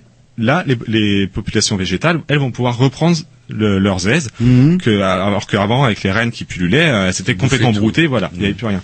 Donc ça, c'est la, on va dire, c'est les conséquences logiques. On réintroduit un prédateur, il va agir sur ses, proies, sur ses proies, et elles-mêmes vont, vont pouvoir euh, ne plus agir sur leurs proies à elles. Sauf qu'on a également observé qu'en réintroduisant le loup, on avait joué sur le débit des cours d'eau, et donc sur les inondations. Et sur... C'est-à-dire Ah, Eh ben, c'est-à-dire que la- fait, les- j'ai- j'ai compris, du, du fait que la végétation a pu reprendre ses droits, les, les, les débits des cours d'eau ont diminué. C'est devenu Et des donc- marais en fait. Voilà. euh, quelque Bah, part, la végétation a retenu l'eau voilà, comme une éponge. marais, euh, mais voilà. mm. Donc en, en retirant le loup du système alors qu'il a aucun aucun impact sur l'eau en Mhm. direct, on va avoir des, des impacts reliés comme ça. Mais avant, il y avait des loups. Il y avait, il y avait pas ce problème-là alors qu'il y avait des loups On les a réintroduits dans une zone où ils étaient présents auparavant. Voilà, oui. Où ils Et ont été décimés, que ça ait fait ça, du coup, ça aurait dû le faire avant? Bah, du coup, en fait, euh, progressivement, ça a été tellement progressif euh, le, le débit des cours d'eau qui a augmenté qu'on s'en est pas rendu compte que la conséquence était la disparition du loup. D'accord. Après, c'est tout est, enfin, c'est très difficile de dire que c'est juste le loup qui a joué, mais c'est tout un ensemble de choses qui font que. Alors le papillon, le papillon, moi j'ai l'impression que c'est une des grosses victimes avec la sauterelle et pas mal de bestioles. Des pare-brises de voiture, c'est ça. là, Alors, là. pas seulement des pare-brises de voiture, mais aussi des, des- surtout des pesticides. Quoi. Quand j'étais môme, il y a des papillons de toutes les couleurs. Il y a le petit marron, le jaune, le vert, un, un petit rouge qui avait le dos des ailes bronzées. Vous preniez après, des acides à l'époque. Hein. Par contre, c'est vrai qu'on était gosses, il y en avait plein, on les chopait, on les mettait dans des boîtes, bien souvent ils crevaient, les pauvres bêtes, mais bon, ça occupait les gosses, mais il y en avait plein. Ben, justement. Et petit à petit, pouf, euh, je doute quand même que d'avoir été suffisamment efficace. C'est baby boom. les enfants vraiment baby boom qui ont tué les papillons. Et là, maintenant, on a bon aller, il faut vraiment maintenant, désormais, aller dans les alpages, à la montagne, dans les Pyrénées, dans les Alpes, Jura, Massif central, des zones qui sont à l'abri euh, des zones agricoles pour retrouver enfin de- des papillons. Ouais, c'est vrai que toutes nos, toutes nos pratiques en règle générale, hein, c'est vrai qu'on parle beaucoup des pesticides, ils sont pour une grande part responsables, mais toutes nos pratiques euh, vont avoir un impact sur euh, sur les populations d'insectes. Et euh, donc les, les pesticides vont soit directement s'attaquer aux insectes, hein, les insecticides sont, sont là pour ça, mais soit aussi euh, détruire donc le- leur environnement, leur plante haute sur laquelle ils vont se reproduire, se nourrir. Si la plante est plus présente, l'insecte en lui-même ne, ne pourra plus être présent. Donc il y a tous ces, ces, ces- ces facteurs-là. Il y a aussi donc l'urbanisation croissante. On va détruire les milieux, euh, donc ils vont plus avoir de quoi euh, se reproduire, assurer leur cycle de vie. En effet, c'est vrai que les, les pesticides sont, sont quand même la cause majeure actuellement euh, de la, de la perte de- d'espèces. Que ce soit d'ailleurs de la part des agriculteurs ou des, des personnes, euh, des civils. Hein, Oui, euh, il y a nombre de petits jardiniers amateurs qui Qui mettent du pas à, à- Roundup, à y aller euh, sur et le on y va, on y va pour être Ouais, tranquille. Qui ont ouais. la main lourde sur le par précaution, tombé, ouais. euh, des fois, on, on- on- enfin, certaines personnes vont, vont diffuser des produits, mais uniquement par précaution. On ne sait pas si ça va être utile, mais dans le doute, on met. Mais J'ai jamais compris d'ailleurs moi un truc qui m'a toujours euh, sponté, étant jardinier amateur moi-même, c'est comment on peut mettre des produits où il y a plein de têtes de mort dessus et le mettre sur ses salades pour tuer des bestioles. dis- Si vous voulez avoir, bah forcément, vous avez un superbe rosier. euh, J'en ai marre d'avoir euh, des ronces euh, euh, dans votre jardin. Bah c'est vrai que c'est, euh, j'en ai eu moi dans, dans le jardin, dans le Eh frigo. ben- Eh ben, un roncier pour s'attaquer là-dessus, il faut avoir Ah du courage. bah, il faut y aller, Et on faut m'a dit, aller, faut y aller. Tu mets quelques gouttes au bout des feuilles et puis euh, t'es tranquille. Pourquoi enlever le roncier On obtient des murs après, on fait des confitures et voilà. Il faut trouver une utilité à la chose. Et donc le papillon, est-ce que le papillon a été plus, moins ou est particulièrement a été particulièrement victime des de tout ça D'une manière générale, tous les insectes sont victimes euh, de, de nos pratiques. Après, c'est vrai que certains sont plus sensibles que d'autres parce que beaucoup plus spécialisés, ils ont besoin. euh, on va, il va y avoir deux, deux grands types en fait chez les insectes. On va dire les insectes généralistes, qui eux, si jamais un milieu disparaît, c'est pas trop trop grave, ils vont pouvoir s'en sortir avec d'autres milieux. Et vraiment les spécialistes, et eux, c'est vraiment ceux qui sont touchés de plein fouet. Euh, il va y avoir par exemple des spécialistes forestiers. Si jamais les, les boisements sont plus suffisamment grands, ils pourront plus se maintenir et eux vont complètement disparaître. Ils vont pas pouvoir utiliser la prairie d'à côté ou Mhm. le champ de blé pour pouvoir faire euh, faire leur cycle de vie. D'accord. On s'écoute un petit disque, parce que j'ai encore deux ou trois questions à poser à propos des insectes. et J'espère après, qu'un peu plus parce qu'il est que 21h20. Oh, mais après quand on parlera de votre deuxième activité en tant que hérissonnier, euh, on a des choses intéressantes Et- à dire. et jardineux. Et jardineux. Allez, un petit disque, je sais pas la promotion à qui, mais c'est sûrement... Ah, bah c'est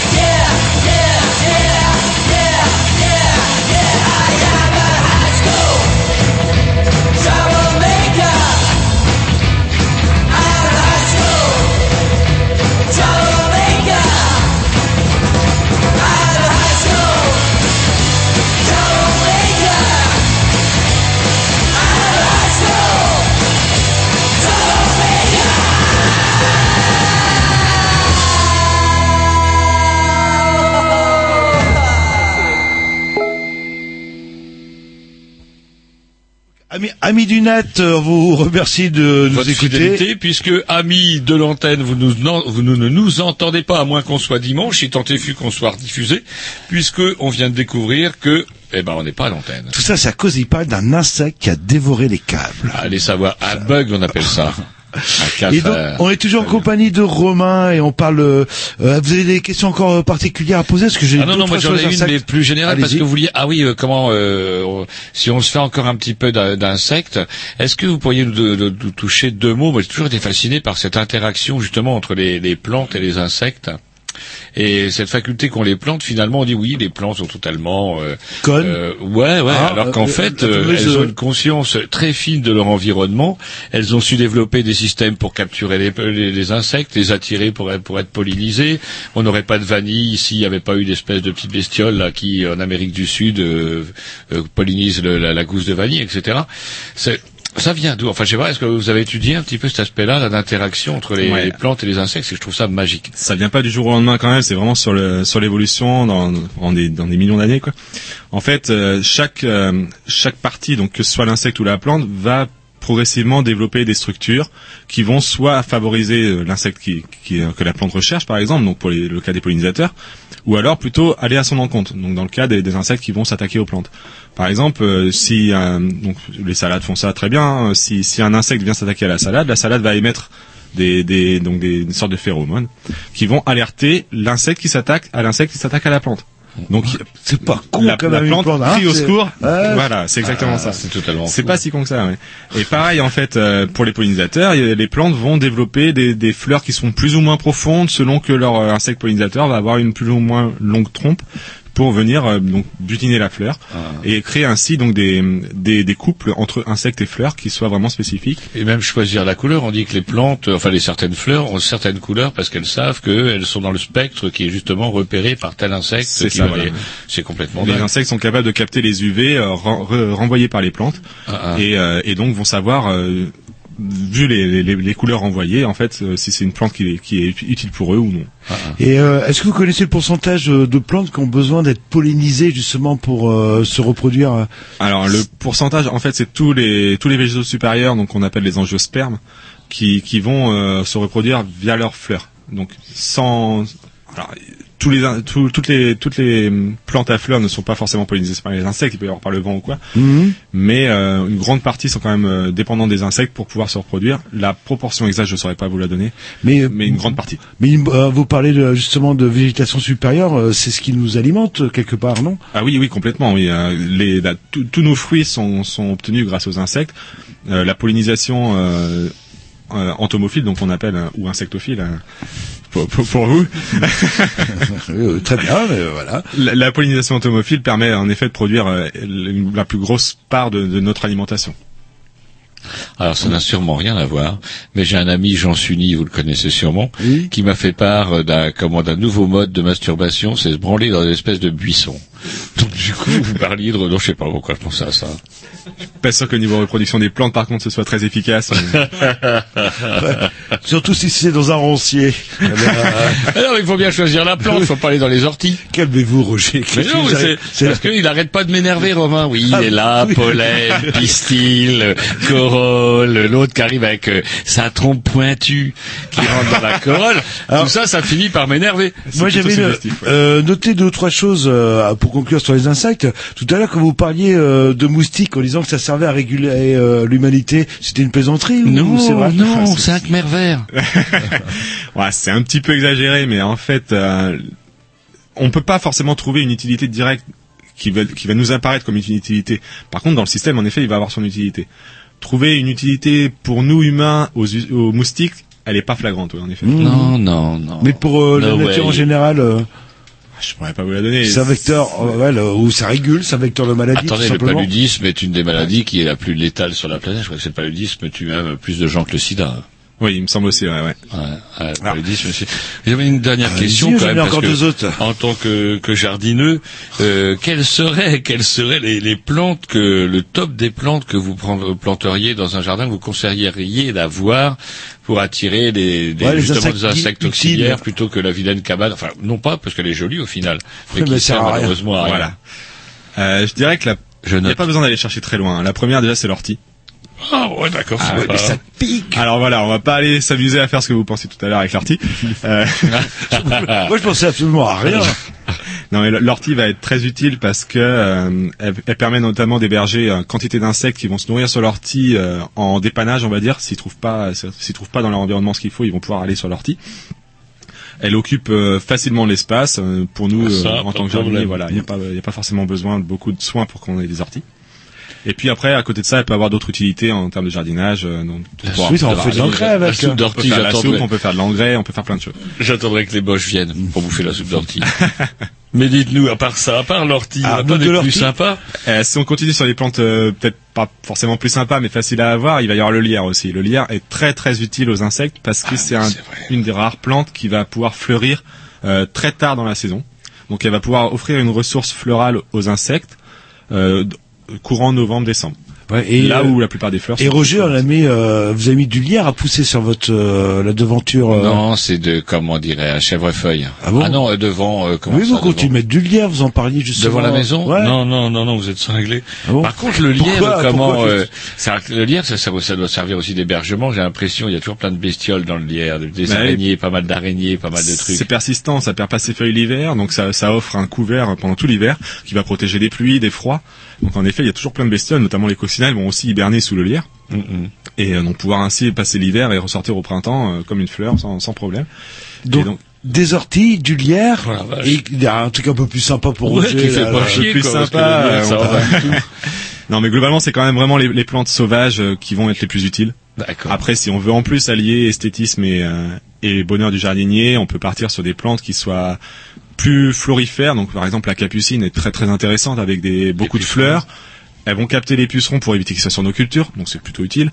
Euh, elles vont offrir euh, des fleurs à profusion pour les pour les pollinisateurs. Euh, elles vont en plus pouvoir se manger. hein. On peut manger la capucine. Il y a aussi, par exemple, la, la bourrache. La bourrache, c'est une plante euh, donc qui est qui est plus ou moins sauvage par chez nous, euh, donc qui produit quantité de fleurs, comestibles également, qui attire énormément d'insectes. Euh, qui- en plus qui est, qui est assez facile à vivre puisque si vous la mettez une fois dans votre jardin vous en aurez toujours après. Il vous suffit juste de la contrôler en arrachant ceux, qui- celles qui sont ce- Mhm. trop, trop trop envahissantes. Un- le plein plein de fleurs encore euh, comme le souci aussi donc le souci c'est une plante qui est qui est La, aussi la, la, la- la rampante, là, avec qui fait des fleurs blanches. non, le, le souci en fait c'est une plante qui fait des fleurs euh, jaunes, oranges. On a bah, en, latin euh, c'est le la calendula. Oui, je vois qu'il ressemble un peu à une marguerite. Un petit peu, oui, ça Mais ressemble un peu. ouais. Voilà, ouais. Ok. Et donc on en, on en, on en fait en plus des baumes euh, cicatrisants euh, pour pour nous. Donc il y a vraiment plein d'utilités. Globalement, les plantes qui sont utiles pour les insectes nous sont aussi utiles. Au cimetière? Au cimetière. le chrysanthème. Petite question, euh, on dit souvent que bah, l'insecte en général c'est l'avenir de l'humanité en termes euh, alimentaires. Qu'on sera 50 milliards sur la Terre, on parle, bah, on peut pas faire de blé parce que ça consomme trop de flotte, etc. Et que les insectes c'est bou- bourré de protéines, c'est bourré de tout ce qu'on a besoin. C'est vrai ou c'est une légende? Non, c'est vrai. C'est vrai qu'en termes de, de rapport euh, poids global de l'insecte et taux de protéines, l'insecte sur- surpasse largement le bœuf ou n'importe quelle autre viande. Après, il y a une grosse barrière qui est manger un Culturel, quoi, là, Voilà, le- culturel. Si on va dans d'autres dans d'autres pays, euh, ils ont aucun problème avec ça. Manger des insectes, c'est tout à fait banal. Et c'est vrai que ça, ça pourrait. Alors, on, on dit que c'est l'avenir euh, en termes d'alimentation. Euh, Il y a aussi donc au-delà de- du, du, du taux de protéines apporté, il y a le- l'aspect satiété. C'est vrai que, enfin, on C'est-à-dire mange qu'il faut en manger beaucoup pour, euh, pour ne plus avoir faim. Voilà. Mais par contre, en termes d'apport, euh, l'in- l'insecte est largement supérieur à n'importe quelle autre viande. Mais on pourrait l'imaginer le mélanger avec, euh, je sais pas moi, des des des, Des choses qui soient plus plus volumineuses, ou plus dire, et qui- culturelles pour. euh, C'est possible. Après, enfin, vraiment, c'est qu'une barrière parce que euh, on commence à avoir quelques boutiques là qui commencent Mhm. à en, en vendre et euh, outre l'aspect, franchement, il y a, absolument pas de, de dégoût au niveau à avoir euh, au niveau gustatif. Vous en avez mangé des Oui, insectes hein j'ai- mangé donc des, des verres de farine qui étaient parfumés, donc c'était euh, une différentes épices, je sais plus, donc on sent l'épice, on sent pas. euh, C'était goût. pas des verres de farine. Ah. Insectologue un peu dans l'âme.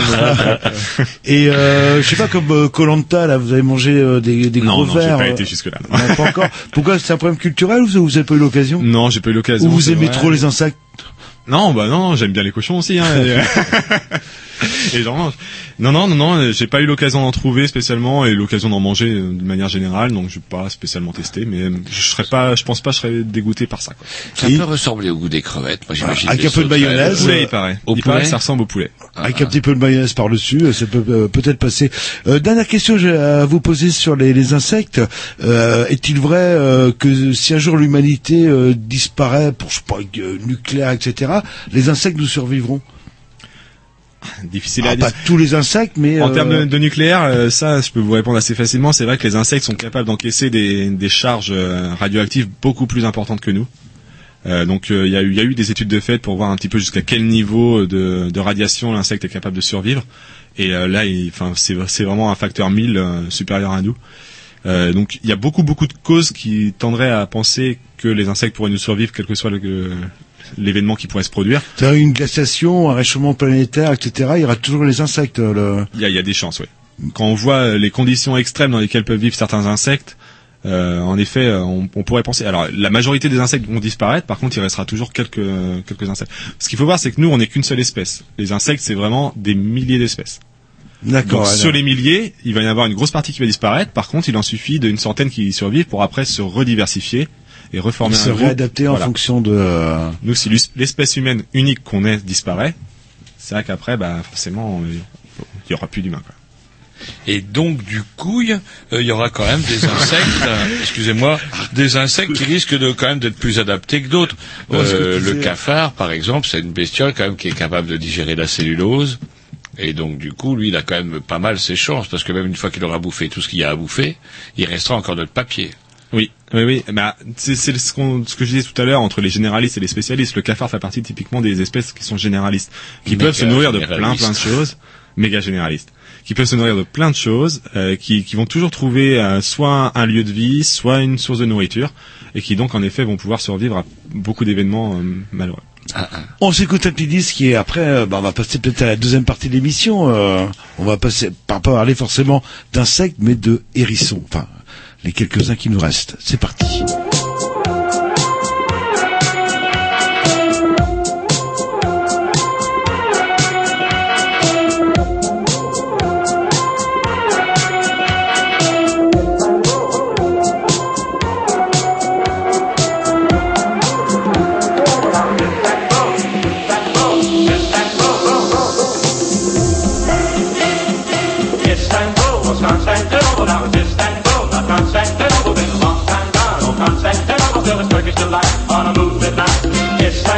sunshine tell till the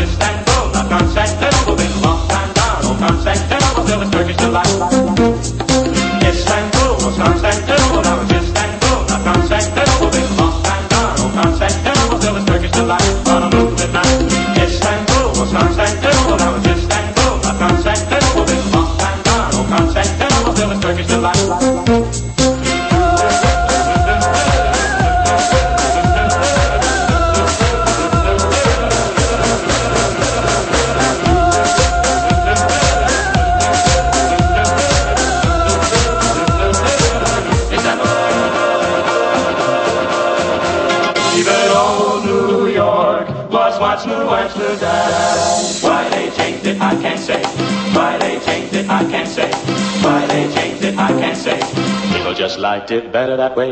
Take me back to Constantinople,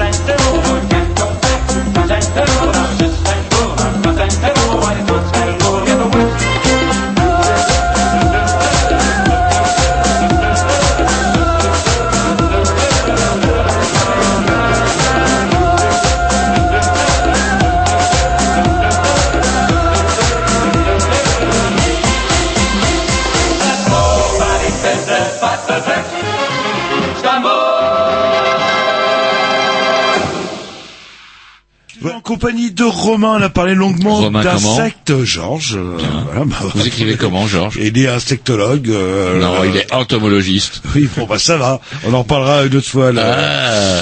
Et euh, donc aussi, alors vous avez été missionné pour une chose assez curieuse. On en parlait en début d'émission euh, à propos des hérissons. euh, et c'est vrai que moi qui habite Zub Sud, alors malheureusement, euh, les quelques hérissons que j'ai vus, euh, bah ils étaient écrasés quoi. J'étais assez surpris de voir euh, dans ce bon, c'est vrai qu'il y a beaucoup de verdure, mais des euh, apparemment le hérisson vivait euh, ou le, euh, sur un gigantesque rond-point. Euh, bon bref, euh, c'est quoi cette histoire euh, de hérissons dans la ville et de l'étude euh, des animaux qu'on s'ent- on s'entend pas avoir dans notre belle ville de Rennes Je sais pas, vous êtes emballé, vous avez voulu tout faire, bah faites-le. Oui, moi voilà, je parle voilà. pas de saxe tous les 10 secondes. Mais non, mais vous voulez le faire, bah faites-le, hein, je vais te dire, hein, pas, pas un mot avec moi. Alors c'est quoi cette histoire de hérisson? Eh ben voilà, vous auriez dit ça tout simplement. Il y a, moi je voulais dire, il n'y a pas que les insectes dans la vie, il y a aussi les hérissons. Et puis voilà. Et puis voilà. En fait, donc mon laboratoire a, a lancé un projet de recherche visant à, à comprendre un petit peu la- le déplacement des, des animaux d'une manière générale en ville. Et donc euh, pour cela, il y a eu plusieurs modèles qui ont été choisis. Donc euh, un représentant pour les mammifères, un représentant pour les oiseaux, un représentant pour les insectes, etc. Et il se trouve que donc le représentant pour les mammifères, c'était le hérisson. Donc en grande partie pour des raisons pratiques, parce que les hérissons sont finalement beaucoup plus abondants qu'on ne le pense en ville. Hmm. Pour autant, ils sont pas forcément très abondants, mais plus qu'on ne le pense. Ils sont euh, relativement faciles à capturer, à équiper et à suivre. Ils vont Avec avoir des des gants avec des gants quand même, oui, en effet. Ça pique, hein, ces bêtes Ça pique sacrément dur. Ça, ça traverse les gants quand même. Hein. Faut, faut voir ça. C'est des, des- on avait des bons gants euh, pour, pour rosier et tout, et ça passe au travers. Donc ça pique dur. Mais euh, ils sont beaucoup plus abondants. Donc on a eu, on a fait cette étude-là euh, de d'avril jusqu'à fin juillet, et on a trouvé au total 130 hérissons Alors dans, dans quel euh, sur Rennes ou sur ou euh, donc, certains tout, cas? tout Rennes intrapériphérique. Donc euh, 130 Rennes hérissons et, euh, et un petit peu de, de une partie de Cesson. Alors, 130 hérissons, moi j'ai aucune idée de ce que ça peut représenter. Est-ce qu'il y a eu des études menées dans des villes du type de Rennes? Ça fait beaucoup, pas beaucoup? Bah, ça fait beaucoup par rapport à ceux dont on s'attendait. On, on pensait Vous attendiez vraiment, à C'est ce euh, que vous avez vu voilà. en fait. Mais euh, c'est c'est uniquement ce qu'on a vu, sachant qu'en fait on cherchait, on cherchait pas à quantifier le nombre de hérissons dans Rennes. On cherchait à trouver en fait des, des hérissons donc mâles, puisqu'on on travaillait que sur les mâles, et euh, suffisamment âgés pour supporter euh, donc le, le poids de l'émetteur et avoir un comportement de dispersion qui soit typique de l'espèce. Les, les, ça- les, les hérissons jeunes vont avoir un comportement de dispersion qui, qui est un petit peu différent. Ah, c'est-à-dire euh, dispersion euh, de déplacement, c'est ça? Déplacement, Hmm. voilà. oui. Les, en fait, les jeunes vont se chercher un territoire et donc vont euh, avoir une dispersion qui est complètement différente de Ah, celle qui, de- du déplacement qu'ils vont avoir une fois adultes. Un hérisson adulte, une fois qu'il a son terrain, il n'en bouge plus. Alors, il en bouge pour chercher des femelles, évidemment, pour chercher de la nourriture. Et donc, c'était un petit peu ça qu'on voulait voir aussi. C'était Ah, voir ah. comment il se déplaçait, quel chemin il empruntait dans la ville. Est-ce qu'il favorisait plutôt les éléments boisés, verts, ou alors, euh, peu importe, il traversait la route, il n'y a pas de souci. Ah, Et les couples se défont chaque année comme ça. Tous les ans, le mâle doit rechercher une nouvelle femelle. Euh, même sans aller jusqu'à l'année. hein, euh, il suffit d'une semaine et puis on passe à autre chose. Ah, c'est vrai, il n'y a pas que les lapins, alors, il y a aussi le hérisson. Ah non, non, voilà, je peut-être pas jusqu'à dire que le, le hérisson est comme le lapin à ce point. là. C'est vraiment un modèle, le lapin. hein. Et ça hiberne un, un hérisson, si je dis pas de bêtises? Ouais, ça hiverne. Ouais. Donc ça, va avoir une vie ralentie. terre, euh, le... ouais. Mais d'ailleurs, en fait, tous- les jours, alors, il va pas aller jusqu'à s'enterrer euh, tout- toute la journée, parce que c'est un, animal qui est nocturne. Mais euh, en journée, il va se trouver un coin plutôt tranquille, euh, sous une épaisse litière, euh, sous un arbre, enfin, dans, un bosquet d'arbres et tout, euh, pour être vraiment tranquille la journée. Et donc, il va avoir ce, sommeil de, de jour et ressortir la nuit. Et euh, en hiver, en effet, il va avoir une vie qui est vraiment ralentie. Il va pomper sur ses réserves de graisse, passer l'hiver et puis euh, au printemps ressortir. euh, Alors mange quoi, le hérisson De limaces, non C'est pas ça c'est limaces, Ah, des escargots en grande euh. quantité, des insectes, euh, et ça peut aller sur des choses un peu plus grosses comme euh, des orvets par exemple, qui sont des petits reptiles. Et ça, ça, enfin, ça s'apprivoise, euh, enfin, apprivoiser le terme est un peu exagéré, mais c'est mon grand-père qui mettait un bol de lait et euh, qui avait un hérisson qui euh, de nuit, parce que c'est un animal nocturne, hein, si je C'est dis pas de nocturne, bêtises, euh, venait boire son lait et repartait après. Euh... Ouais, c'est vrai que c'est en fait le, le hérisson a un territoire donc quand même relativement grand. Euh, qui, enfin, il peut, il peut en une nuit, je, je disais au début là, euh, en une demi-heure, il peut faire 700 mètres facilement. Donc il, il a quand même un territoire qui est relativement grand. Par contre, il va être cantonné à une zone géographique. Et donc en effet, s'il trouve nourriture hein, tous les jours au même endroit, il, il sait qu'il s'y Ah, retourne, il il aura encore quelque euh, chose. d'accord. Par contre, le lait c'est très mauvais pour les hérissons. Ah bah, il ne le savait pas, mon, Voilà. mon- c'est comme le lait pour les chats, en Vous fait, avez c'est pareil. c'est euh, pareil, donner du lait aux hérissons. Vous avez Ah non, mais exterminé moi, euh, tous les hérissons de votre jardin. le... C'est pour ça qu'on n'a pas fait l'étude dans le Trégor. Ah bah, Il y en a plus dans le Trégor des hérissons. Mais j'en ai retrouvé moi un bébé hérisson au, donné du au- lait au fin fond de la de la cave. Il avait atterri, je sais pas comment. euh, Mm. euh, là, hop, j'ai remis dehors. Je que C'est peut-être le meilleur réflexe que. Avec son petit bol de lait. euh, non, euh, tout simplement, il a dû se débrouiller. Je, pe- euh, je pense qu'il doit être bien dans le. Ça dans le mange, du, ça mange du fruit tombé, des trucs comme ça? Non, non, non, non, c'est c'est vraiment carnivore le Ah, hérisson. que, du, que carnivore. Ouais. Ça va manger des croquettes à chat, par exemple. Vaut mieux donner des croquettes Que- à chat que plutôt du lait, quoi, là, là. Ouais, ouais. Parce que le lait, il le digère pas, il va avoir des diarrhées à en mourir. Quoi. C'est pour ça que bah voilà. Je croyais que mon grand-père aimait bien les hérissons. En fait, il, il était pas manouche. euh, Alors, pourtant le. 130 hérissons.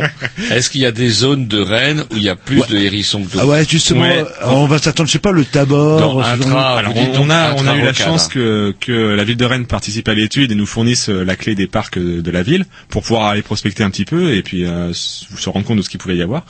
Et il se trouve qu'au Tabor, on est passé une nuit seulement. On aurait peut-être dû fouiller un peu plus, mais on n'a absolument rien vu.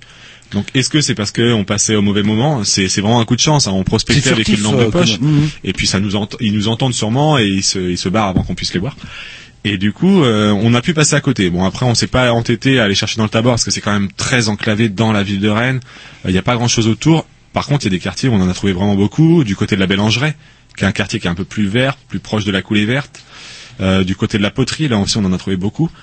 Tout, globalement, Vers- les quartiers le aussi, le, euh, le on en a trouvé aussi pas mal. Ouais. Euh, Ah. C'est vrai que dès qu'il y a euh, des, des espaces un petit peu verts, euh, surtout avec des, des boisements, euh, mais pas forcément des arbres, hein, des, des bosquets euh, de- d'arbustes suffisent. Euh, des fois, enfin c'est marrant, une- on allait on allait voir un petit peu où ils se dis- où ils se déplaçaient et après on allait voir en journée où ils étaient.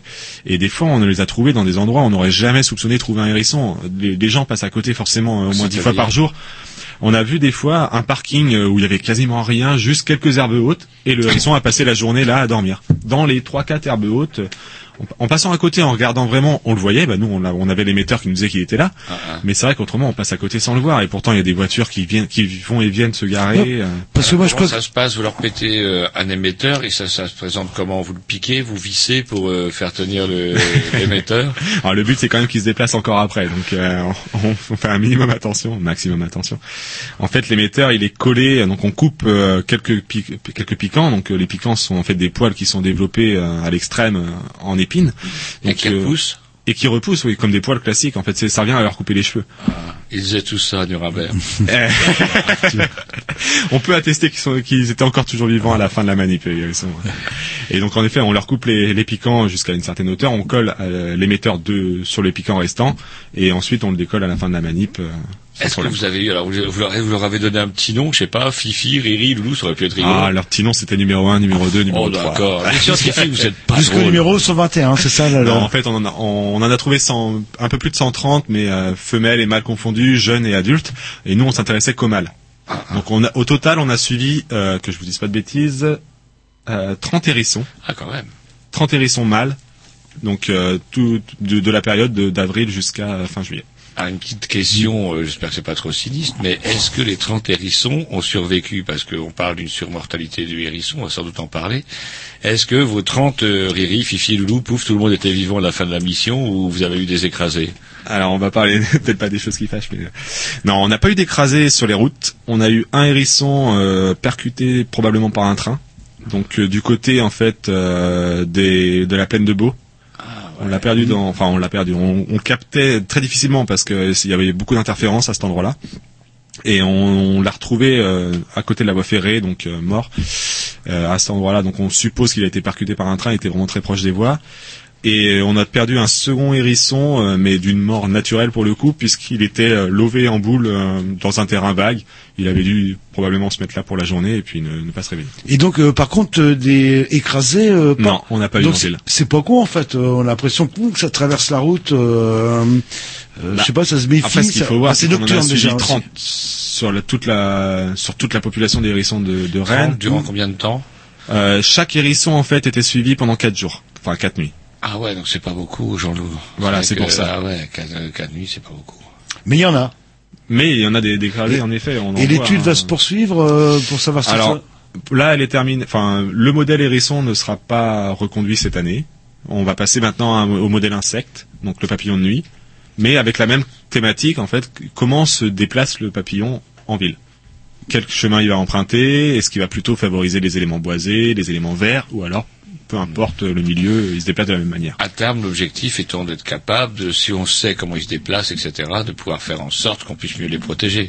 À terme, c'est ce qu'on espère que on espère que l'étude en effet serve à ça, à avoir un aménagement de la ville qui soit plus en faveur de la biodiversité d'une manière vous avez générale. le- la possibilité, vous envoyez vos études à la ville, du coup, pour que ce soit euh, ils en tiennent compte ou. euh, Alors après, tout est publié. Hein, euh, Ah, tout- toutes les études sont publiées dans, dans des revues scientifiques. Euh, Il y, a, il y a des échanges qui sont faits par des, des séminaires, des colloques, euh, des, ani- des, des présentations euh, qui sont faites euh, soit avec la ville de Rennes ou, ou autre part. Et après, donc les, les, on n'a pas d'obligation de transmettre à la ville de Rennes.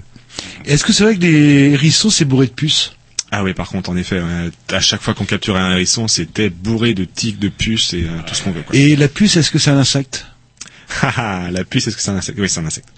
Eh ben, on s'écoute euh, le petit morceau, puis euh, il nous restera cinq minutes justement pour, Pour parler parler du blog du du- jardin. un petit peu de votre blog justement, si vous avez un jardin euh, et que vous aimeriez bien euh, avoir euh, Des hérissons dedans. Des hérissons dedans. ouais, là, le- Ça s'achète des hérissons en fait Non, c'est ça arrive, ça non? C'est protégé. Cet été, on en a vendu euh, au laboratoire, du coup. Non. non, non, non, ça s'achète pas. Non, C'est ça une arrive espèce- ou pas C'est une espèce protégée. C'est une espèce donc protégée. Donc on n'a pas le droit d'en détenir, à moins qu'on prouve qu'elle est là comme les tortues. Pour ou, travailler euh, dessus, il nous a fallu une dérogation avec une autorisation de prélèvement, de manipulation de, de l'individu. On vous a bien eu, hein, juste quand vous croquiez dans votre kebab. Très, très euh, je vous pose la question. hein. Allez, un petit disque. euh, Vite fait, parce que sinon on n'aura pas le temps de parler du jardin.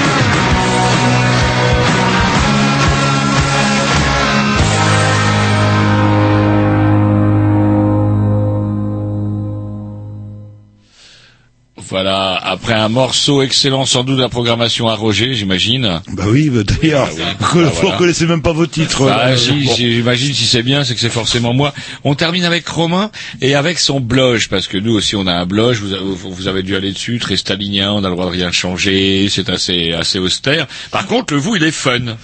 Mais il ne parle ni d'insectes euh, ni de hérissons. C'est ça qui m'a un petit peu surpris quand j'ai regardé. Vous avez utilisé la fonction recherche du blog ça? Euh... Même pas. Mais je parle sûrement des Ah, insectes. j'ai regardé accueil, contact. Euh... Ouais, bah, c'est un peu pareil. Moi, je pourtant, je suis plus habile que lui, mais euh, Donc, alors, c'est- Insectes, vous trouvez forcément des articles qui parlent d'insectes. Après, hérissons, c'est vrai, j'ai pas dû l'aborder. Donc c'est plus un blog qui est tourné vers euh, le jardinage en fait au sens large. oui, c'est un jardineux. Un jardineux, oui. Depuis quelques années maintenant, et euh, du coup, j'ai, en fait, j'ai commencé à bloguer, euh, à bloger. De, de, au début, c'était vraiment pour moi. Je notais un petit peu mes expériences que je faisais, pour me souvenir d'une année sur l'autre, à quel moment j'avais planté ça l'année d'avant, est-ce que ça avait marché ou pas. Et puis, ça a pris. C'est du fait que ce soit en ligne, je me suis rendu compte qu'il y avait pas mal de gens à venir le consulter, de plus en plus. Et puis, du coup, bah, je me suis dit, euh, tout ce qui fonctionne, autant le faire partager avec les autres. Et donc, du coup, j'ai continué et petit à petit, comme ça, ça a pris euh, des proportions que j'aurais pas soupçonnées au départ. Donc un blog, euh, vous devriez aller dessus. Bah, vous avez J'y été étais, dessus. bah oui, Vous avez bah. vu à quoi ça ressemble normalement un blog Bah ouais, sauf c'est- que- C'est chatoyant, on clique sur des trucs, ça vous envoie sur d'autres trucs. Il y a des trucs à vendre, des trucs à acheter. Ah, il y a tout. ouais. Non, non, je, je, je vends pas directement. Ah, voilà, mais euh, vous indiquez des je sources. peux conseiller, euh, que je peux conseiller des, choses, ouvrages, euh, voilà. Euh, des choses que j'ai j'ai j'ai pu lire ou j'ai pu tester et dont j'étais satisfait de la qualité. Donc, je peux conseiller aux gens de. Bah, en fait, c'est vraiment basé sur le fait qu'au départ, euh, des gens me demandaient tiens, est-ce que tu as, eu l'occasion de tester tel outil? Je dis bah non, pas spécialement. Alors du coup, j'ai j'ai j'ai testé l'outil et j'en fais un, un récapitulatif euh, Mm, mm. pour voir si oui ou non il vaut le coup. Est-ce que ça vaut le coup d'investir dans cet outil-là ou pas? Ah, je me rappelle que vous parlez d'outils. Un jour, on avait reçu l'inventeur du Pig Bean. Oui, de la billette. Il avait Non, du. Pig Bean, mais non, alors là, voilà, est- hein, c'était super bien, le Pig Bean, hein, souviens. Tom. Un truc, ça piquait et ça binait. Ouais, C'était ça, très, ça bien. s'appelle une billette. Euh, non, c'est un. Pig Bean. Ah, ah, sans dit- déconner, c'est celui-ci euh, qui jardine pas, non, mais je l'invite à me contacter. Hein, Ah bah, Bean, faudrait qu'on retrouve, ça va être dans les archives. Il n'y a pas eu beaucoup Vous vous d'avenir. rappelez, Tom, du Pig Bean c'est assez vieux quand même. Hein. Ah, c'est vieux. Ah bah oui, c'est vieux. Et apparemment, il n'a pas fait véritablement fortune. Mais moi, en tout cas, j'aime bien soutenir l'initiative euh, quand elle est généreuse. Donc, un blog qui s'appelle comment? On n'a même pas dit comment façon, il on s'appelait. les coordonnées. Alors, euh, le blog s'appelle tousaupotager.fr. Tous au potager, Tout tout, attaché. Tout attaché. et en minuscule. Et en minuscule. Voilà. Et donc euh, le dernier article, il parlait de quoi en fait euh? Alors, le dernier article, il parlait justement d'un d'un livre que j'ai eu l'occasion de lire, euh, qui, qui donne une méthode pour travailler en sol argileux. Donc, euh, ce qui est la plupart des cas, euh, en 60% des jardiniers à peu près en France ont un sol argileux, qui est réputé difficile à travailler parce que l'hiver, il est dur comme il n'y a pas. euh, il se gorge d'eau, il est froid, euh, il, est, il, il asphyxie toutes les plantes.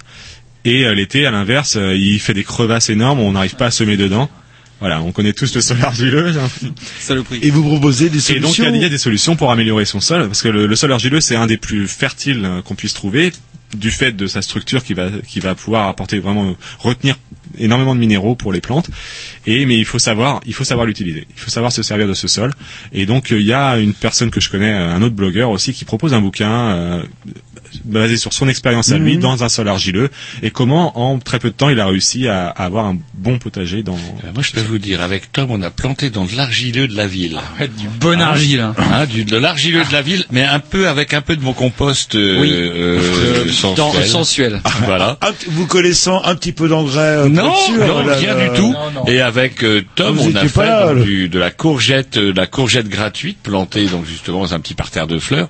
Et euh, jamais j'ai eu un plant de courgette qui a donné autant. Et pourtant, dans le fond, c'était un vilain argile euh, très très dur. Ouais, mais en surface, il y avait quelque chose. Il y avait, Oui, du, il y avait oui. du broyat de bois. Voilà. Qui a évité, dessous, qui a évité que le soleil tape trop dur sur cette Ah, argile. voilà, voilà. Et Voilà. c'est mes impôts qui payent ça, vous vous rendez compte là, là, c'est- Mais Oui, il fallait servir en courgette. Bah, tout ce Il y a que d'excellentes courgettes qui ont contribué à nourrir tous les gens qui ont voulu en prendre dans la rue. Ouais, et ouais. ils ont été nombreux. tout ce que j'ai, c'est des conteneurs euh, qui attirent euh, des tonnes et des tonnes de moucherons dans les appartements. Voilà tout ce que euh, vous Ah, avez vous, avez des parler. hein vous avez des silos à compost Ouais, ouais, Ah, euh, ils vous ont avez- le qu'il composteur.